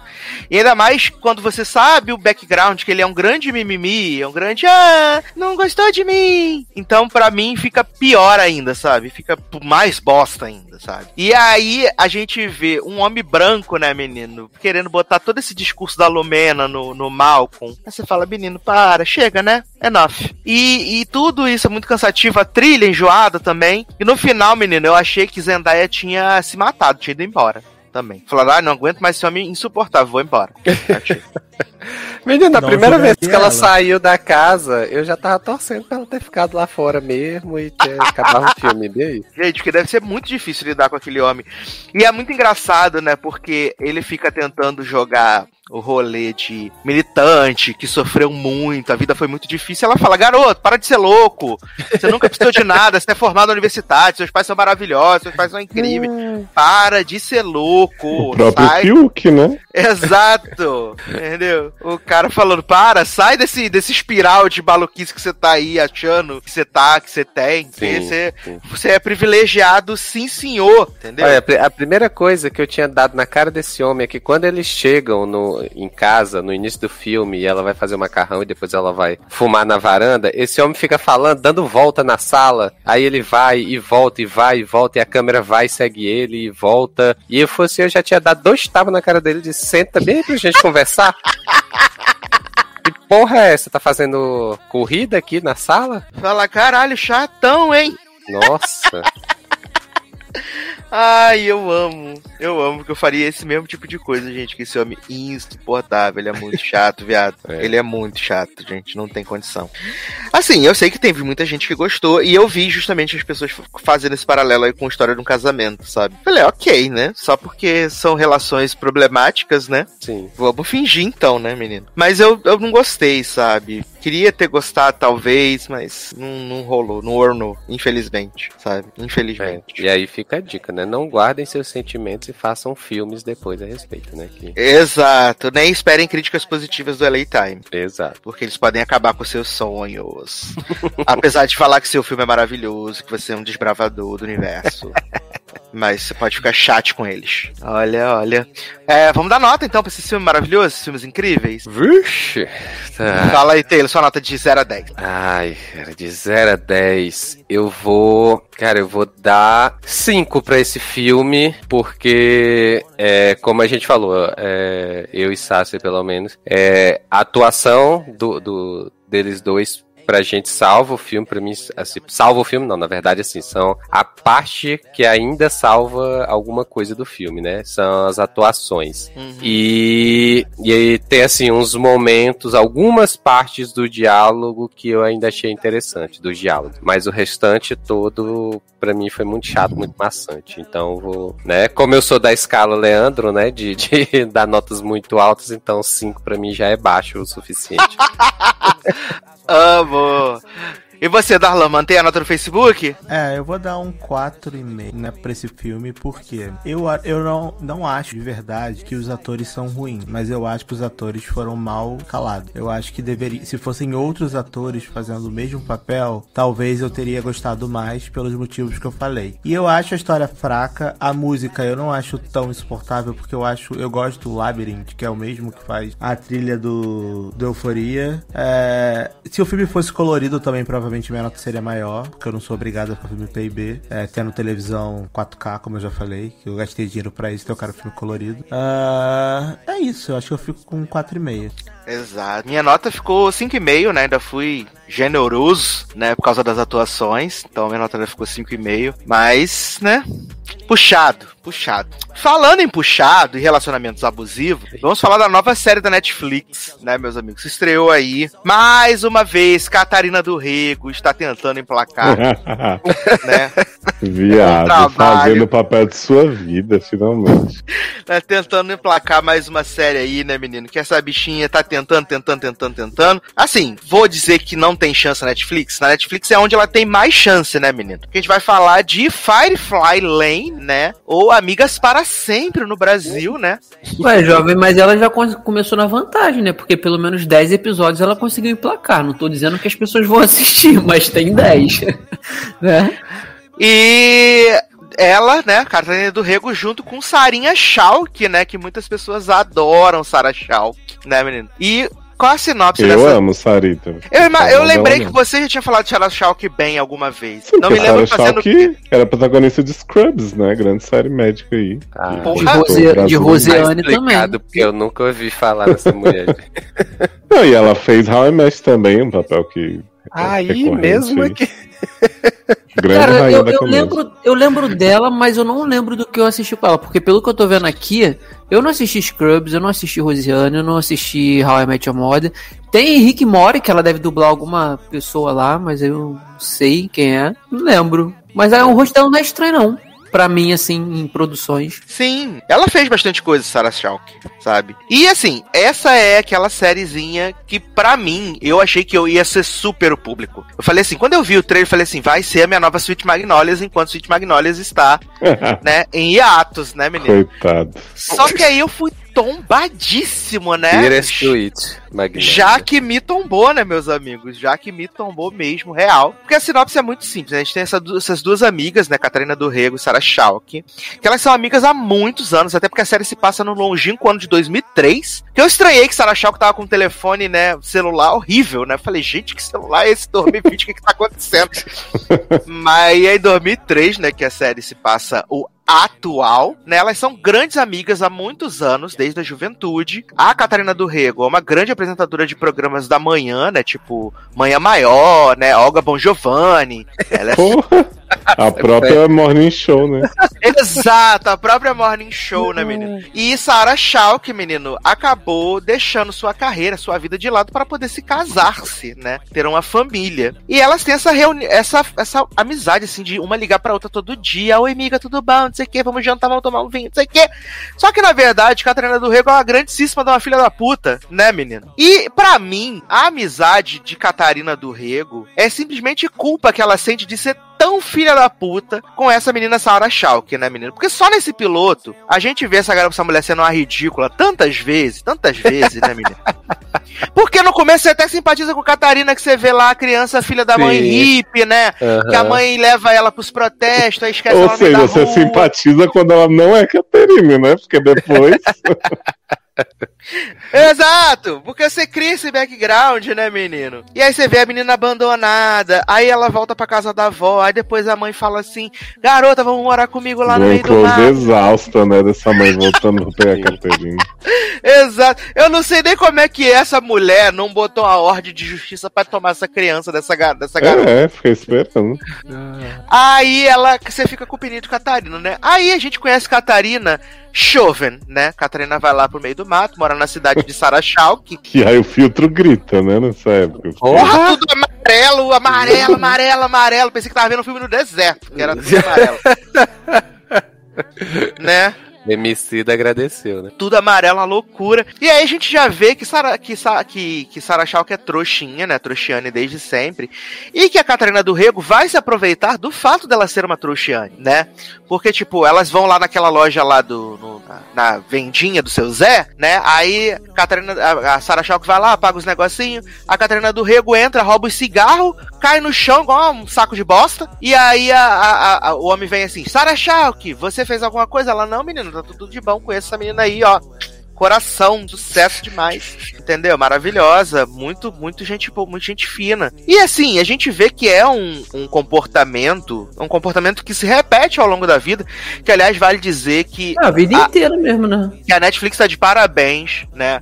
Por fazer Catarina do Sarah Schalke em 2003, né? E usar as mesmas atrizes pra fazer elas em 80. Que assim, Sim. né? 30 anos de diferença, elas estão com a mesma cara, né? Exceto o óculos bizarro e o cabelo. O E as cabelo. caracterizações perfeitas também, né? Cada roupinha que elas usam, cada cenário de papel. Exato, olha. Essa série foi feita com 3 reais, menino. O pessoal da produção trabalhou por um Guaravita e uma coxinha mordida, porque não tem condição. Não tem condição. E aí, nos anos 80, a gente vê que Catarina começou a trabalhar lá numa emissora de TV de fundo de quintal, não sei o quê. Aí ela chama a Sarah Schalke, né? Fala, ah, menina, vamos lá, vou te arrumar um trabalho, né? Pra você tá aí sem formada jornalista, mas não trabalha. E aí, quando chegar lá, ela apresenta pro, pro menino lá, pro chefe, que aliás, o sotaque desse chefe, olha, que Gente. sotaque pavoroso. Não, e é um homem com cabelo triste. de capacete podre, fica balançando esse cabelo e Sarah Chalk mordendo o lábio. Eu fiquei, que que é isso, Brasil? Exato, porque Sarah Schalke olha pra ele a primeira vez, ela já está umidificada, já tá Niagara Falls. Uhum. E esse homem começa a humilhar ela já de cara, porque Caterina inventou a entrevista A de emprego que não existia, né? Uhum. Catarina inventou a vaga, né, menino? Ela, ela olhou, viu que não tinha no LinkedIn, e aí ela inventou a vaga pra Sarah Uhum. Faça a sua oportunidade, né, Valeu? Exato, desde os anos 80 já era coach, visionária. Meritocracia, você é dono do seu próprio mérito. E aí, ela acaba que o cara fica com pena de Sarah Schalke, né, que ela tá com o cara de cachorro calda caminhão de mudança, e aí contrata ela. E é muito engraçado, porque eles vão mesclando com, com as cenas do futuro, né, que aí mostra, basta a Catarina do Rego com a filha de Sarah Schalke, que é uma insuportável, né, Aí elas vão almoçar, aí vem as, a- as fãs de, de Catarina do Rio e falam assim: Menina, sou muito sua fã, assisti você em Grey's Anatomy até o dia que você saiu. aí, aí ela fala assim: Hum, querida, que beleza, tá bom, mua, mua, né? Na época não tinha selfie, né? Assinava no guardanapo. E aí a filha de Sarah Chalk fala assim: Garota, tô querendo. Por que tu faltou aula? Ela fala assim: Ai, menina, faltou aula porque eu queria ir no ginecologista, né? Aí ela, por que? Engravidou, menina? Aí ela fala assim: Não, eu queria tomar um, um- umas pílulas aí, né? Pra Pra gente poder começar a começar a transar. Dar uma praticada, né? Sim. Aí ela fala assim, mas você tem que falar com sua mãe. Ela fala assim, mas minha mãe nunca vai assistir, aceitar um negócio desse, não. Ainda mais agora que ela tá separada, tá triste, umas, umas, umas palhaçadas dessas. Aí ela fala assim, garota, conte-me mais sobre isso. E aí ela assina, né, o papel lá da, da liberação das drogas pra, pra filha de Sarah Schalk. E é assim, a, a, a gente pensa em vários momentos que a Catarina do Rigo é uma pessoa super gente boa, e aí vem os flashbacks, né? Que? Você um momento? Não, o, assim- o pior é que eu- eu- o Sassi falou isso, e assim, é, a personagem, na teoria, ela, ela era pra ser, assim, né, uma super amiga da, da outra Sim. lá. Só que, assim, Gente. é, Catherine Heigl, gente, não consegue mais fazer Ela uma tem pessoa cara de, de- Ela, ela tem Ela cara já de... tem cara de... de, Mas foi isso que eu falei pra Sassi antes de começar. Eu falei, ó, primeiro que a sinopse já não ajuda, porque a sinopse é nada. Tipo, a diz que é uma série que não acontece nada. Uhum. E ainda tem a Catherine Heigl querendo mostrar que ela é uma pessoa super do bem, amiga, coisa que você Sim. não consegue acreditar. ela não Mas, isso. assim, Mas, eu tava, gente- eu- menino, mas, mas, Leoz, eu tava aceitando a amizade de, de Catarina, porque Ca- Sarah Chalk liga pra ela e fala assim: Ah, menina, eu tenho uma entrevista hoje, vai ser muito incrível. Ela fala assim: Garota, conheço todo mundo, tu quer que eu te dou um, um bisu, né? Um queizinho? Aí Sarah Chalk fala assim: Não, beleza, não quero não, quero pro meu próprio mérito e tal. E aí a, a Catarina do Rego chama ela pra jantar, vai buscar ela de limusine na casa dela na reunião do PTA, troca ela pelo George Uhum. Clooney. Essa é a única assim- parte que eu acreditei, porque de resto, pra mim, eu não achei nem que ela estivesse se esforçando pra fingir que era gente boa, não.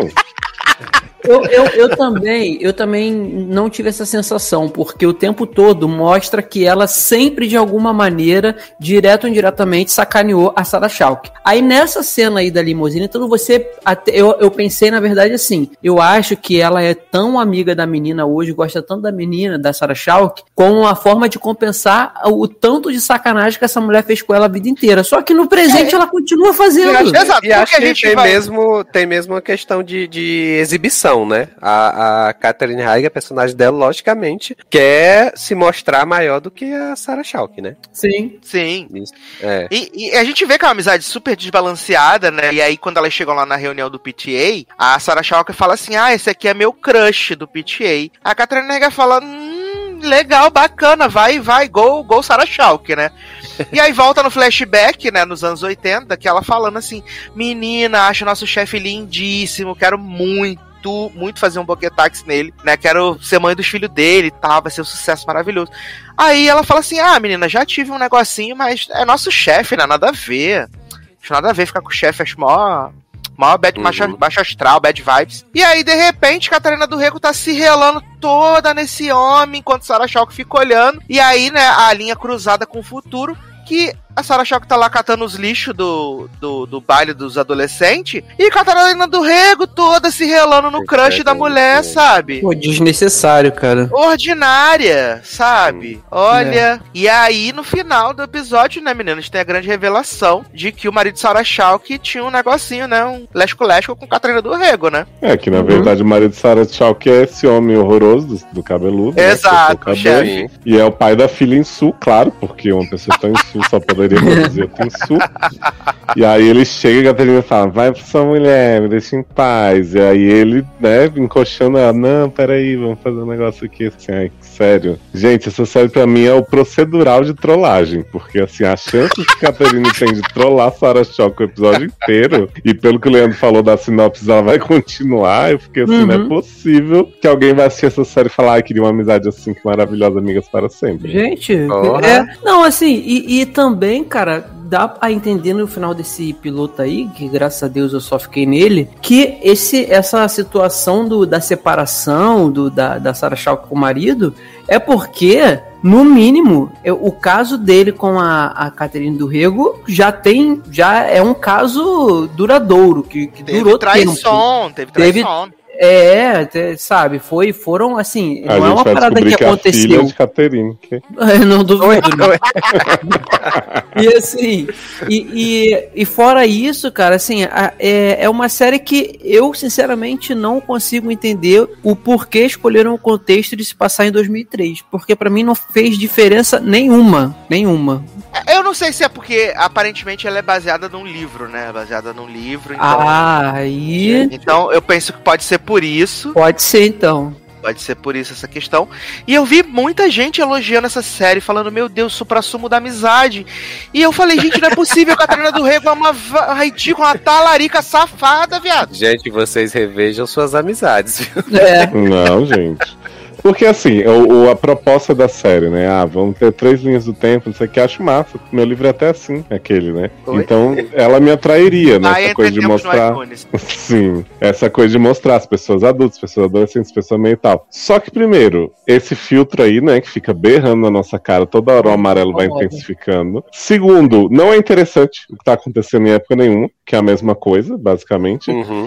E assim, cara, a Catherine Hagel é uma atriz que eu, né, a gente sabe o tanto que ela é escrota e tóxica e tal, mas que eu costumava gostar muito da atuação dela, eu acho que ela tem muito carisma apesar de tudo. Mas nesse papel ela não tem zero, assim. E o papel não se esforça pra ser bom, pra você se importar, pra você torcer por ela. Então, assim, ela só, só, só tá escrota, como parece que ela aparentemente ela é, né? Isso. O papel parece que reforça quem ela é aqui fora, entendeu? As coisas que a gente já leu sobre ela, das coisas que aconteceram, então parece que o papel reforça a Catherine. Então é, é esquisito, cara. Você não consegue comprar que essas mulheres são amigas para sempre, sabe? Uhum. E a Sarah Chalk, que, que é uma atriz que eu gosto mesmo, e não tá ruim nem nada, mas assim, o papel dela é só ser a patralhadinha, usar um óculos gigante, que não tem porque ela não ter mudado essa armação em tanto tempo, sabe? Já que ela É. sofreu tanto bullying na vida. E aí fica aquela coisa, você, tá- você vai esperar o quê? O momento Betty é feia, do Sarah Chalk aparecer linda pisando na amiga e tal. Não quero ver isso. Uhum, nem eu. Inclusive, esse filtro amarelo que eles usam aí, como o Leoz falou, parece que cada flashback que ocorre no primeiro episódio, parece que eles intensificam mais mesmo. Sim. E tem, e tem momentos que chega a embaçar. Você vê a Uhum. cena, tá embaçada, sabe? Aquela coisa suja, como se tivessem colocado o dedo na câmera do celular e vai tirar foto, aí sai aquele, aquela, aquele embaçado assim da gordura do Sim. dedo. Que E o principal, né? São 553 minutos cada episódio. Ah, é, é. Exato. Acho que são todos acima de 50 minutos. E necessidade. É. Eu queria saber, provavelmente já deve ter acontecido, né? Que Shondinha Rhymes ligou, né, pra, pro Sarandos lá e falou: não gostei. Vamos resolver isso aí. Vamos dar uma cancelada nisso aí. Garoto. Vamos cancelar isso aí. Falar, aonde já se viu Catarina empregada no mesmo lugar que eu? É. Depois do que ela, depois do que ela fez comigo com a minha série. Sarans vai responder quando você fizer uma série a gente conversa. Ai, é, quando você parar de fazer Bridgestone, né, menino? Se você parar de, de botar trabalho na costa dos outros, né, menino? A gente Isso. conversa. Amo. Mas assim, se você assistiu a série toda, conta pra gente. Quantas vezes, quantas talaricagens mais a Catarina do Rego vai fazer pra gente? Ah, eu tô E quanto curioso. tempo e, e, e há quanto tempo ela atrai a, a própria amiga com o esposo, né? Exato. E como é que ela faz pra ser a mãe da filha da, da, da amiga também, gente? É, e como é que a filha consegue remédio que era pros pais autorizarem com qualquer pessoa, né? que Exato. Não, Não, e, eu- aquela, e aquela assinatura da Catarina do Rego no papel, menino? Gente, Tá um rabisco. eu É. achei, eu achei que só eu tinha reparado. Eu não ia nem falar Que nada. coisa mas horrível, que gente. coisa que fizeram ali, gente. E, Não, tipo, eu- Catherine pensou que ela ia dar essa autorização pra filha e Sarah Chalk nunca ia saber. Né? Uhum. Jamais, né, menino? Não, eu amo que a série se passa em 2003 e tem uma cena no apartamento da. na cobertura da Catherine do regular que ela entra e o, o, o alarme onde para desativar é completamente 2021, né? Todo não tem nenhuma nenhuma teclazinha, tudo, tu vê que é só a tela touchscreen, né? Esqueceram desse detalhe aí no, na arrumação lá do cenário. Garoto, respeita. Ué, se é pra As reparar, a gente repara. Respeita as tecnologias. Olha, mas puxadíssimo, gente. Conta pra gente o que vocês acharam aí de Amigas para Sempre, né? Aquela música maravilhosa do Agnaldo Raiol. Eita porra. Mas pra gente encerrar esse bloco aqui, vamos falar de série da TV aberta, meus amigos. Ha! Que aqui também Ah, tem. Aqui também tem espaço para TV aberta. Aqui a gente finalmente é. Grace voltou. O quê? Ai, ai. Vamos falar então de The Equalizer, né? A série que foi pós-Super Bowl, né? Teve 20 milhões de audiência, o que é baixo, né? Mas teve 20 milhões de audiência, né? Na sua premiere. E ela é um reboot, né? Da série que depois virou filme com Denzel, dois filmes com Denzel. E aí agora eles deram essa nova roupagem, né? Porque o Robert McCall virou Robin McCall, né? E a série é protagonizada pela Queen Latifah, Lisa Lapira, que Leózio também gosta, né? Leózio também gosta de Lisa Lapira. Ah, Ah. se eu soubesse, eu tinha até visto que tinha né? Quem é a Lisa Lapira? É a, é a avó dela? É a ela? amiga da, da Beat do 23. Não, na, no, no Equalizer, Leózio. Não, Aí- é o Equalizer. Não, É a do- Equalizer ela é, É a dados. lá. É, os É a. Peach. Ah, tá, tá. Gente, eu não lembrava dessa mulher. Essa mulher tava em apartamento 23? Sim. Gente, eu vi a série toda e não lembrava da cara dela. Trabalho pro final de semana, Leandro reassistir Apartamento 23 pra reconhecer Lisa Lapira. Sim. Né? E a, a, a trama é mais. E também tem o Chris Note, né? Mr. Big Sim. aí do, de Uhum. Sex and the City também tá no elenco. A trama é Nossa. bem Que parecida. nojo desse homem, viado. Menina, esse homem tá, de- ele tá magro, derretido, assim.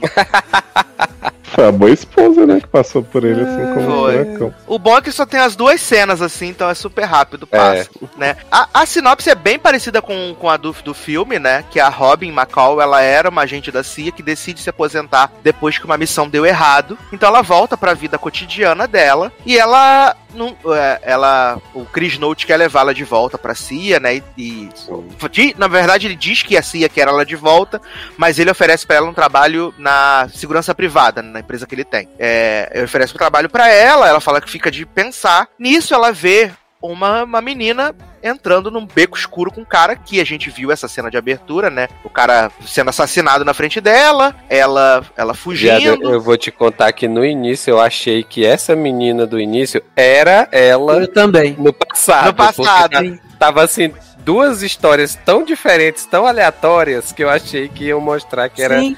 Timeline diferentes. Inclusive, quando acaba essa cena da menina inicial, aparece ela acordando. Eu pensei até que fosse Sim, um exato, exato. exato. Isso, Isso. Exato. Mas é pra criar, criar conexão, né, menina? Criar Sim, conexão. sim. E aí ela, ela, essa menina testemunha esse crime e ela consegue é, sobreviver. Então, e quando ela vai pra polícia dar o depoimento dela e eles vão analisar o vídeo do assassinato, quem está assassinando a pessoa que morreu é a própria menina que está pedindo ajuda. Sim. E aí ela passa a ser suspeita, né? E ela decide então comprar um novo passaporte, uma nova identidade. E aí a, a Queen Latifah vê ela, né, entrando nesse beco escuro com o cara. E aí ela entra lá, né, para defender essa menina. E assim, a Queen Latifah, eu gosto muito da Queen Latifah. E eu só comprei Equalizer, apesar dela ser um procedural super genérico da CBS, né? Ainda mais porque eu achei que esse homem da, das tecnologias lá, que é o vilãozão desse episódio, eu achei que ele ia ser, tipo, o vilão que ia permear essa temporada. Uhum. Não, Eu já ficou que- claro que é procedural mesmo. Cada episódio é um caso. É, aí, na verdade, quem vai ser o vagabundo real, vilão, vai ser o Chris Note. Anota o que eu estou falando. É, Mr. Big vai ser vilão. Apesar dele ser amiguinho dela agora, vai ter uma reviravolta. E aí ela salva essa menina lá, né? Dá umas pancadas nos caras, dá uns tiros. E ela decide ajudar a menina. E pra isso ela re- resgata parte da equipe dela, né? Que é a Lisa Lapira e o Adam Goldberg, que tá, tá muito diferente nessa série. Tá muito diferente, né? É, e que é o, o, a que vai fazer a parte Chloe, né? A parte hacker. Da TI, é. É. E aí eles começam a investigar e ela vai. Né, ela decide no final da, do, do episódio que ela vai proteger as pessoas que não podem ser protegidas, não tem quem proteja elas, né? E aí ela coloca um anúncio no zap, né? Adoro Coloca, que ela bota um anúncio super simples. Tá precisando de ajuda? Me liga. Pronto. Me liga. A mãe tá Beijos. on. A mãe tá on. Exatamente. Que aparece a legenda no final. A mãe tá on. Cara, assim, eu, eu, eu, eu vi essa série, esse episódio, E eu lembrei muito de Person of Interest. Não sei se o eu Taylor. também, a mesma coisa. Eu, eu lembrei muito, muito, muito. É, eu acho que principalmente pela temática da série, sabe? Assim, porque tudo bem que Person tinha a situação da máquina, sabe? De uma inteligência artificial, essa não tem. Mas aí era a mesma coisa. Você tinha a personagem da Taraj, aí você tinha o personagem do cara da TI, que era o, o Ben Linus, né? Aí você tinha o cara é, é, da porradaria, que no caso é aí é a mistura da Taraj com o, o, o Jesus Cristo lá, o que eu esqueci o, O nome Jim dele Caviezel. o Jim Caviezel no personagem da Robin, né? Então, assim, Uhum. eu, eu vi muito, sabe? Assim, eu vi muito. E eu lembro que, assim, eu nunca fui fã, nunca fui, não, mentira. De, de uns anos pra cá eu passei de ser fã, eu deixei de ser fã de procedural. Só que com Poi eu não era um procedural, mas tinha uma história muito grande por trás e foi o que me interessou, eu gostei bastante. E essa também ela tem, eu, eu senti que ela vai ser esse procedural também, mas eu, eu, eu consegui me conectar com a série, sabe? Eu acho que boa, é, é, boa parte disso por conta da personagem da Queen Latifah, porque o, o personagem do filme já é muito bom, o personagem do Denzel Washington, sabe? É, é, eu veria mais filme, veria mais filmes com ele tranquilamente de, de Equalizer. E, e- ela na série não deixa a desejar, sabe? Eu gostei demais também da atuação dela, como ela se porta, fiquei até na Sim, dúvida. e eu acho que o mais importante, você falando da, da Queen Latifah, acho que pra mim também o mais importante é que, tipo, você acredita que ela é uma mulher que pode meter porrada nas pessoas. Sim, sim. Sim, é, sim. Assim, eu, no, no início do episódio eu até fiquei na dúvida, porque assim, cara, tem muito tempo que eu não vejo nada assim da Queen Latifah. Então, pô, eu não sou de ficar pesquisando à toa, vendo pra ver como é que tá. E eu meio que tomei um susto, porque ela. Eu vi o já tá Inário Star, né, meus amigos? ela já tá começando a, a aparentar a idade que ela tem. Então eu fiquei assim, eu falei, será que ela vai convencer nas cenas de ação? E a mulher convence, é muito bem feito, sabe? É muito bem, bem, bem, assim, é coreografado, vamos dizer isso, sabe? Ela se- tá legal, cara, sabe? E, e a série, a parte tecnológica também toda que tem, pô, eu, eu acho muito maneiro uma série que trata de espionagem. Você ter casos que, que interessantes e problemas para o personagem principal resolver que te convencem de que ela é uma espiã e a parte de tecnológica todinha, né, também é cuidadosa como a do cara lá, o, pô, os monitores e o cara invadindo e tal, pô, te convence que tá acontecendo aquilo ali, cara. Então eu achei bem interessante, de verdade, eu gostei. Não, eu gostei. Assim, Cara, eu tenho, eu tenho é. alguns, alguns pontinhos pra mim, para mim, os únicos pontos assim foi quando ela entra lá no covil da galera que a bomba vai explodir, a corrida dela é muito ruim. É, sim, é- a corrida dela é muito ruim. tadinha. Denunciou. E também quando ela segura a arma. Engraçado que na Sim. primeira vez que ela segura a arma no, no começo, você acredita que ela sabe manusear aquilo. Mas quando ela tá lá no final, que ela, ela prende o cara no carro e ela tá com a arma na mão, ela tá segurando a arma de qualquer jeito. Se ela fosse dar um tiro, a arma ia voar na cara delas. Ah, eu relevei isso aí, cara. Não, eu Essa- também, eu relevei justamente por causa da Queen Latifah, porque, assim, ela é uma mulher negra, ela é grandona, 50 anos, sucesso, ela é- eu acho ela muito foda, né, a Queen Latifah, eu gosto dela, acho ela muito carismática, e pra mim, eu espero que os americanos não tenham preconceito quando a série for pro dia dela sem Super Bowl, né, porque a CBS tá cheia dessa, dessas séries que são reboot, e todas elas são protagonizadas por homens brancos, né, o Hawaii 5.0, MacGyver, Hawaii Five-O, todas com... E eu quero muito ver se essa série vai passar na primeira temporada. Sim. Entendeu? Porque, já pra mim, ela- a quantidade de episódios por enquanto, são só 13, né? Por enquanto, são só 13. que permaneça assim. Mas, assim, é, fala, Telin, que você falar eu te cortei, desculpa. Não, não, eu ia falar que, que é,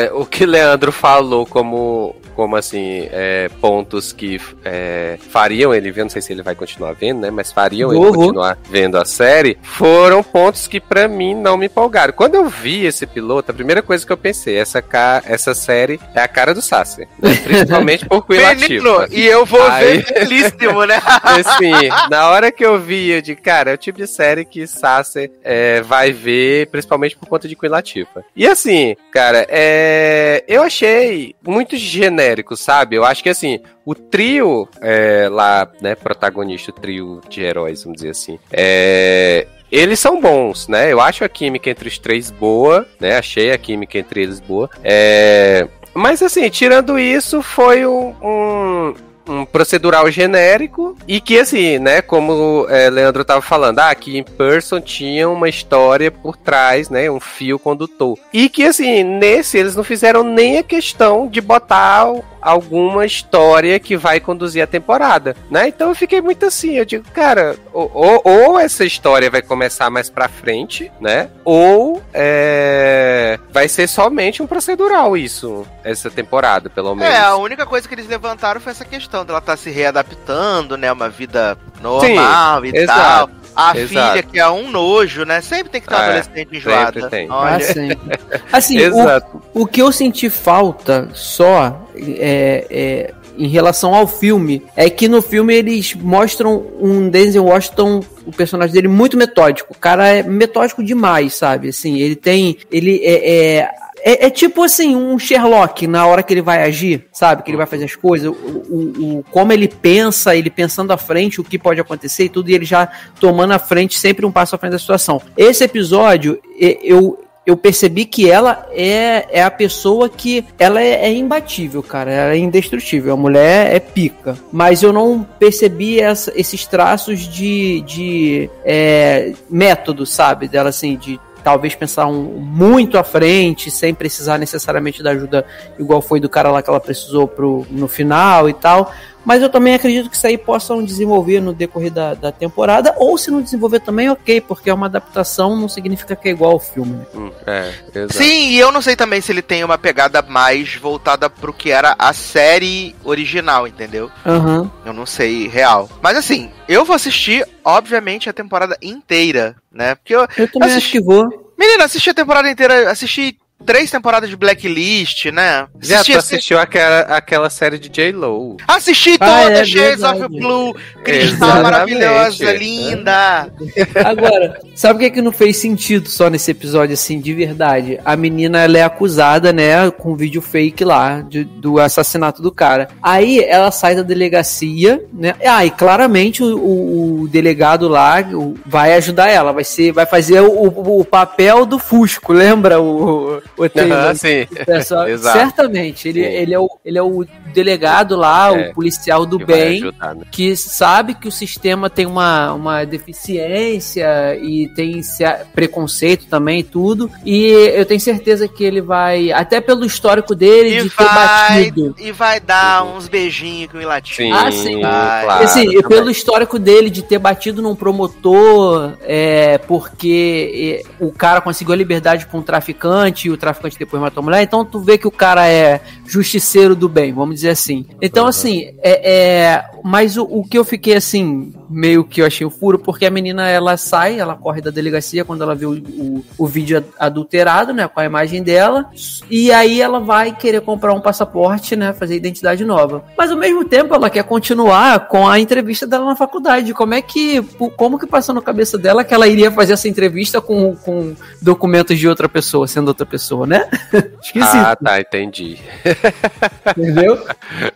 É, eu acho que ela nem tava nem pensando nisso, na verdade. Eu acho que o, eu acho que ela ainda tentaria fazer a entrevista como ela mesma. Será? É, e usar o, os passaportes depois, essas coisas depois. Mas a menina também, né, ficou lá, a, todo mundo dizendo para ela não sair de casa, ela vai sair. Ah, mas eu casa, sabia né? que ela ia fazer merda. Não sabia. Ah, isso, isso com certeza, né? Isso Inclusive tava... na parte do, do celular, eu achei que ela que tivesse ligado pra mãe, porque ela tinha falado assim: ah, eu não posso ficar sem falar com a minha mãe uma noite. E aí logo depois tem a cena do, do de rastrear o celular dela. Aí eu falei, pronto, foi ela. Aí não foi, foi a, a Queen né? Sendo espertalhona.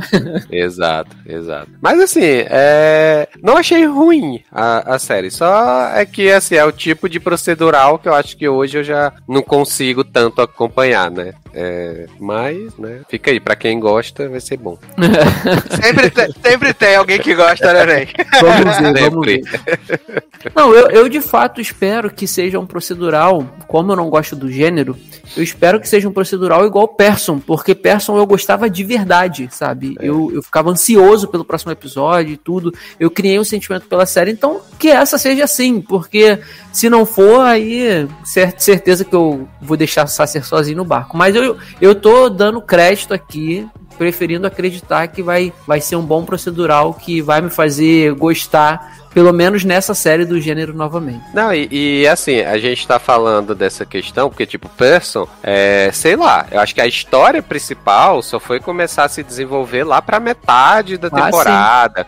In, o início era todo procedural, né? E, sim, sim. e na época eu lembro que eu continuei porque eu ainda gostava muito do Michael Emerson, né? Eu acho que eu era, mesmo. Eu acho que era o segundo trabalho que ele fazia depois de Lost, eu era o primeiro. Então, assim, eu ainda tava muito na, no hype de estar tá gostando uhum. dele. E isso foi que me fez continuar, né? Então, acho que do mesmo jeito, para você, pro Sassi principalmente, essa questão da Queen Latifah, né? Também, dele gostar uhum. dela e aí fazer ele continuar, Ué. mesmo a, a, série sendo um procedural. Né? Mas você não tá assim como é com o Emerson hoje? Grande papel que ele faz em Evil aí? Né? Evil, né?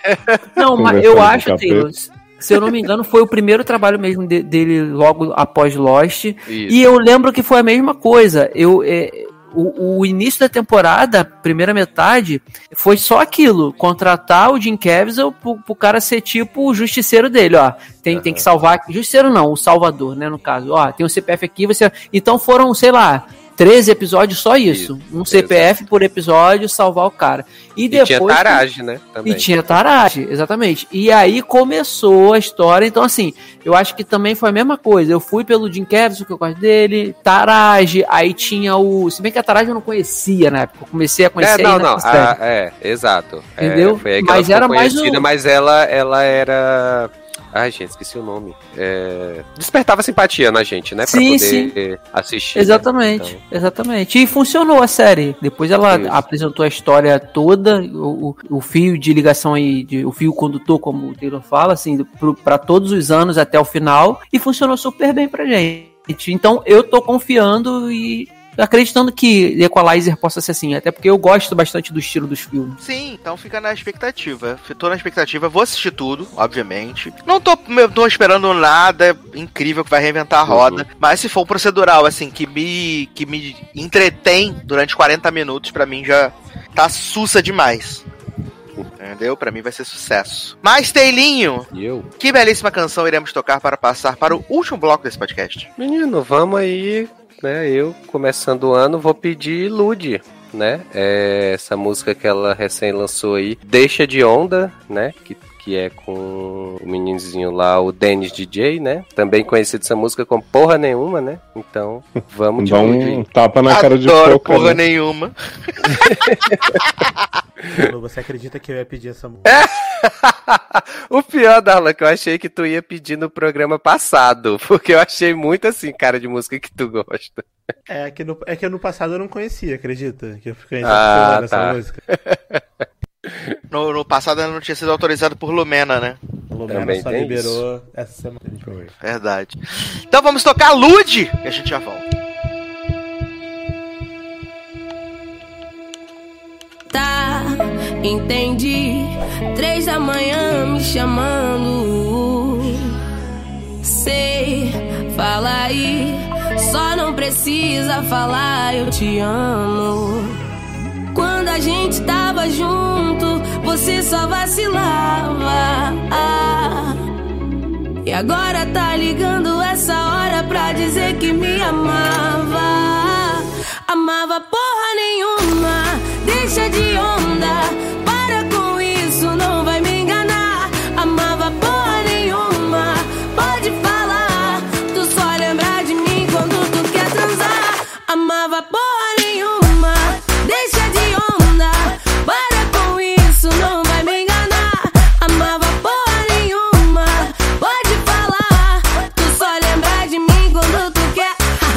Amava porra nenhuma.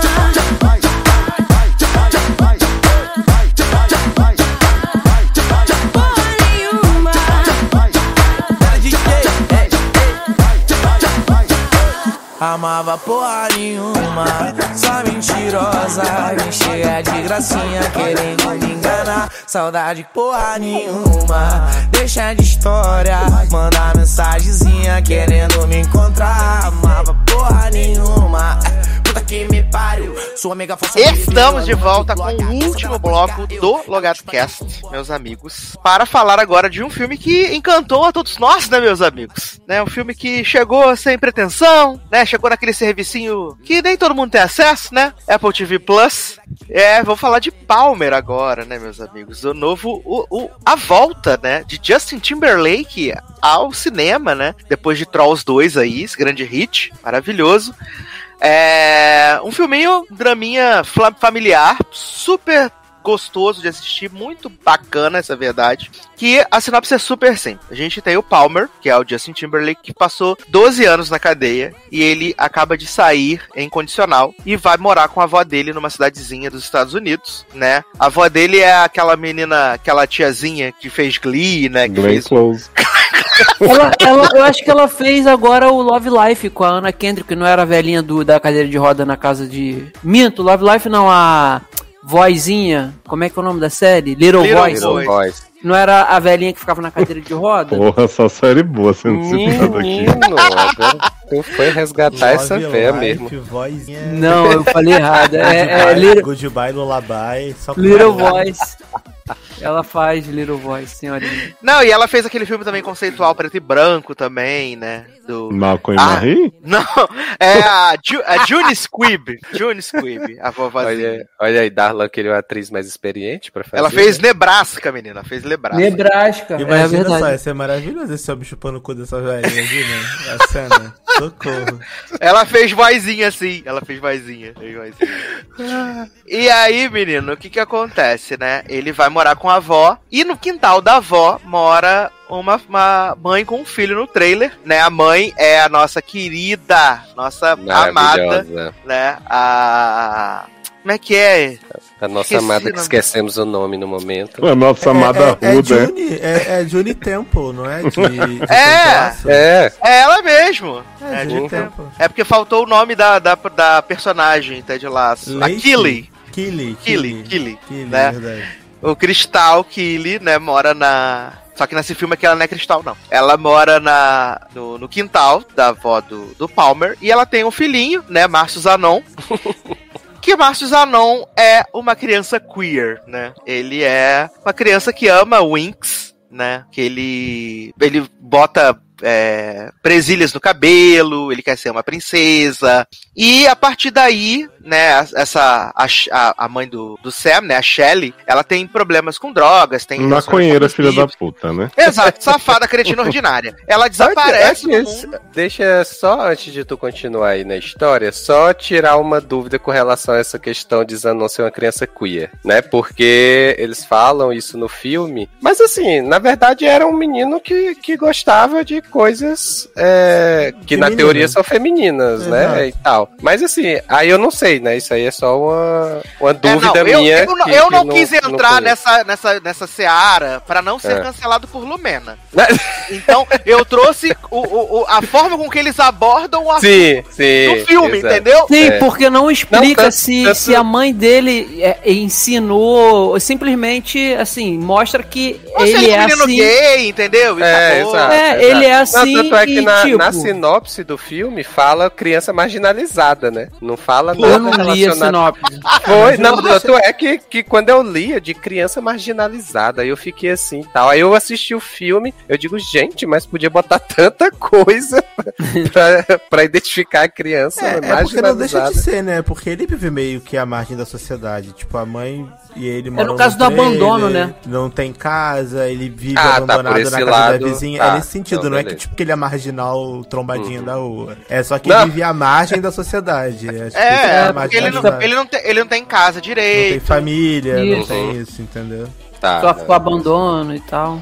Isso. Não, mas beleza, só queria levantar esse ponto, porque foi uma coisa que eu fiquei pensando depois do filme, mas segue o baile. Mas, eu, mas só ah, esse ponto que você levantou, acho que é bem importante, porque eu acho que o filme, eu acho legal do filme ele não se preocupar em ter que desenhar pra Uhum. você Sim, exatamente exato. o que Little não é, porque Uhum. ele fica, ele fala assim, tanto que o, o filme todo, o JT, né, o Justin Timberlake fica pra ele, ah, por que, que você não se veste de pirata? Ah, porque eu gosto de me vestir de princesa. Coisa. Ah, mas é, não existe nenhum menino que assiste esse desenho. Ah, mas eu posso ser o primeiro. Eu posso ser o ele- primeiro. Ele, Essa sempre fala é foda. Ele sempre tá ali quebrando a- o preconceito da parada, né? O estereótipo daquela parada, mas com tanta inocência, com, de uma forma tão simples, e você fala assim, putz, é verdade, ele pode ser o primeiro se ele E quiser. eu acho, e eu acho o legal também, Darlan, você falando desse, dessa, dessa relação do Palmer com o Sam, justamente porque ne- no filme ele, é, a gente vê que o Justin Timberlake ele tem, é, ele estranha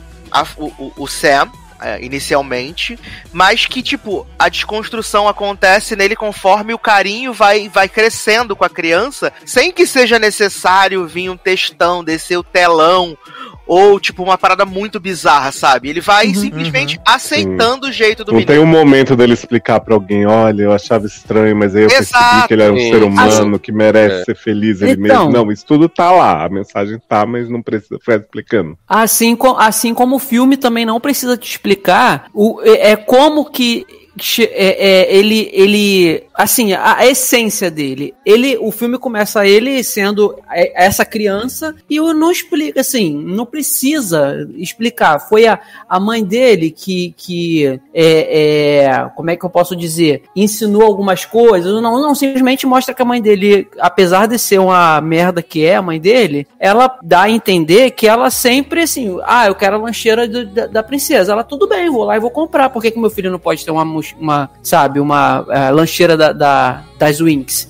Ah, Então, mas assim, acho que a mãe não era tão aceita de aceitar as coisas dele assim, não. É porque a Não, mãe mas tava mais preocupada com a droga que ela ia Não, sim, Exato, a mãe só era ausente. É, Co- exato. co- com a- preocupada com a droga e tudo, mas eu não, eu não, eu não vi, eu não vi no filme uma, assim, o, é, essa coisa do filme não precisar explicar, po- posicionar é, é, sobre ele com a mãe, mas ao mesmo tempo mostra que a mãe nunca ligou pra isso também. Pelo menos eu entendi isso. Assim como a, a vozinha também, ela é, trata ele normalmente, também nunca ligou pra isso. E aí você começa a ter isso no filme com o estranhamento inicial do Justin Timberlake, que depois vem se quebrando é, é- é gradualmente, né, gradativamente no decorrer do filme, até se tornar a relação que eles têm, É entendeu? porque, é, é porque assim, a mãe eu acho que ela nunca se preocupou porque ela só se preocupava com a droga que ela ia injetar e com o pó que ela ia cheirar. O filho ficava abandonado na casa da vizinha, que era a avó do Justin Timberlake, né? E aí quando o Justin Timberlake sai da prisão e vai morar lá, ele é- acaba ficando lá com os dois, até que a, a avó morre, né? E ele meio que se apega à criança e vai tomando conta da criança. E eu também acho legal porque é, a forma como o filme insere o personagem do Justin Timberlake nessa relação, entre aspas, familiar, né? De pai e filho, que ele acaba criando com Little Zanon, é, é, é muito orgânica, sabe? E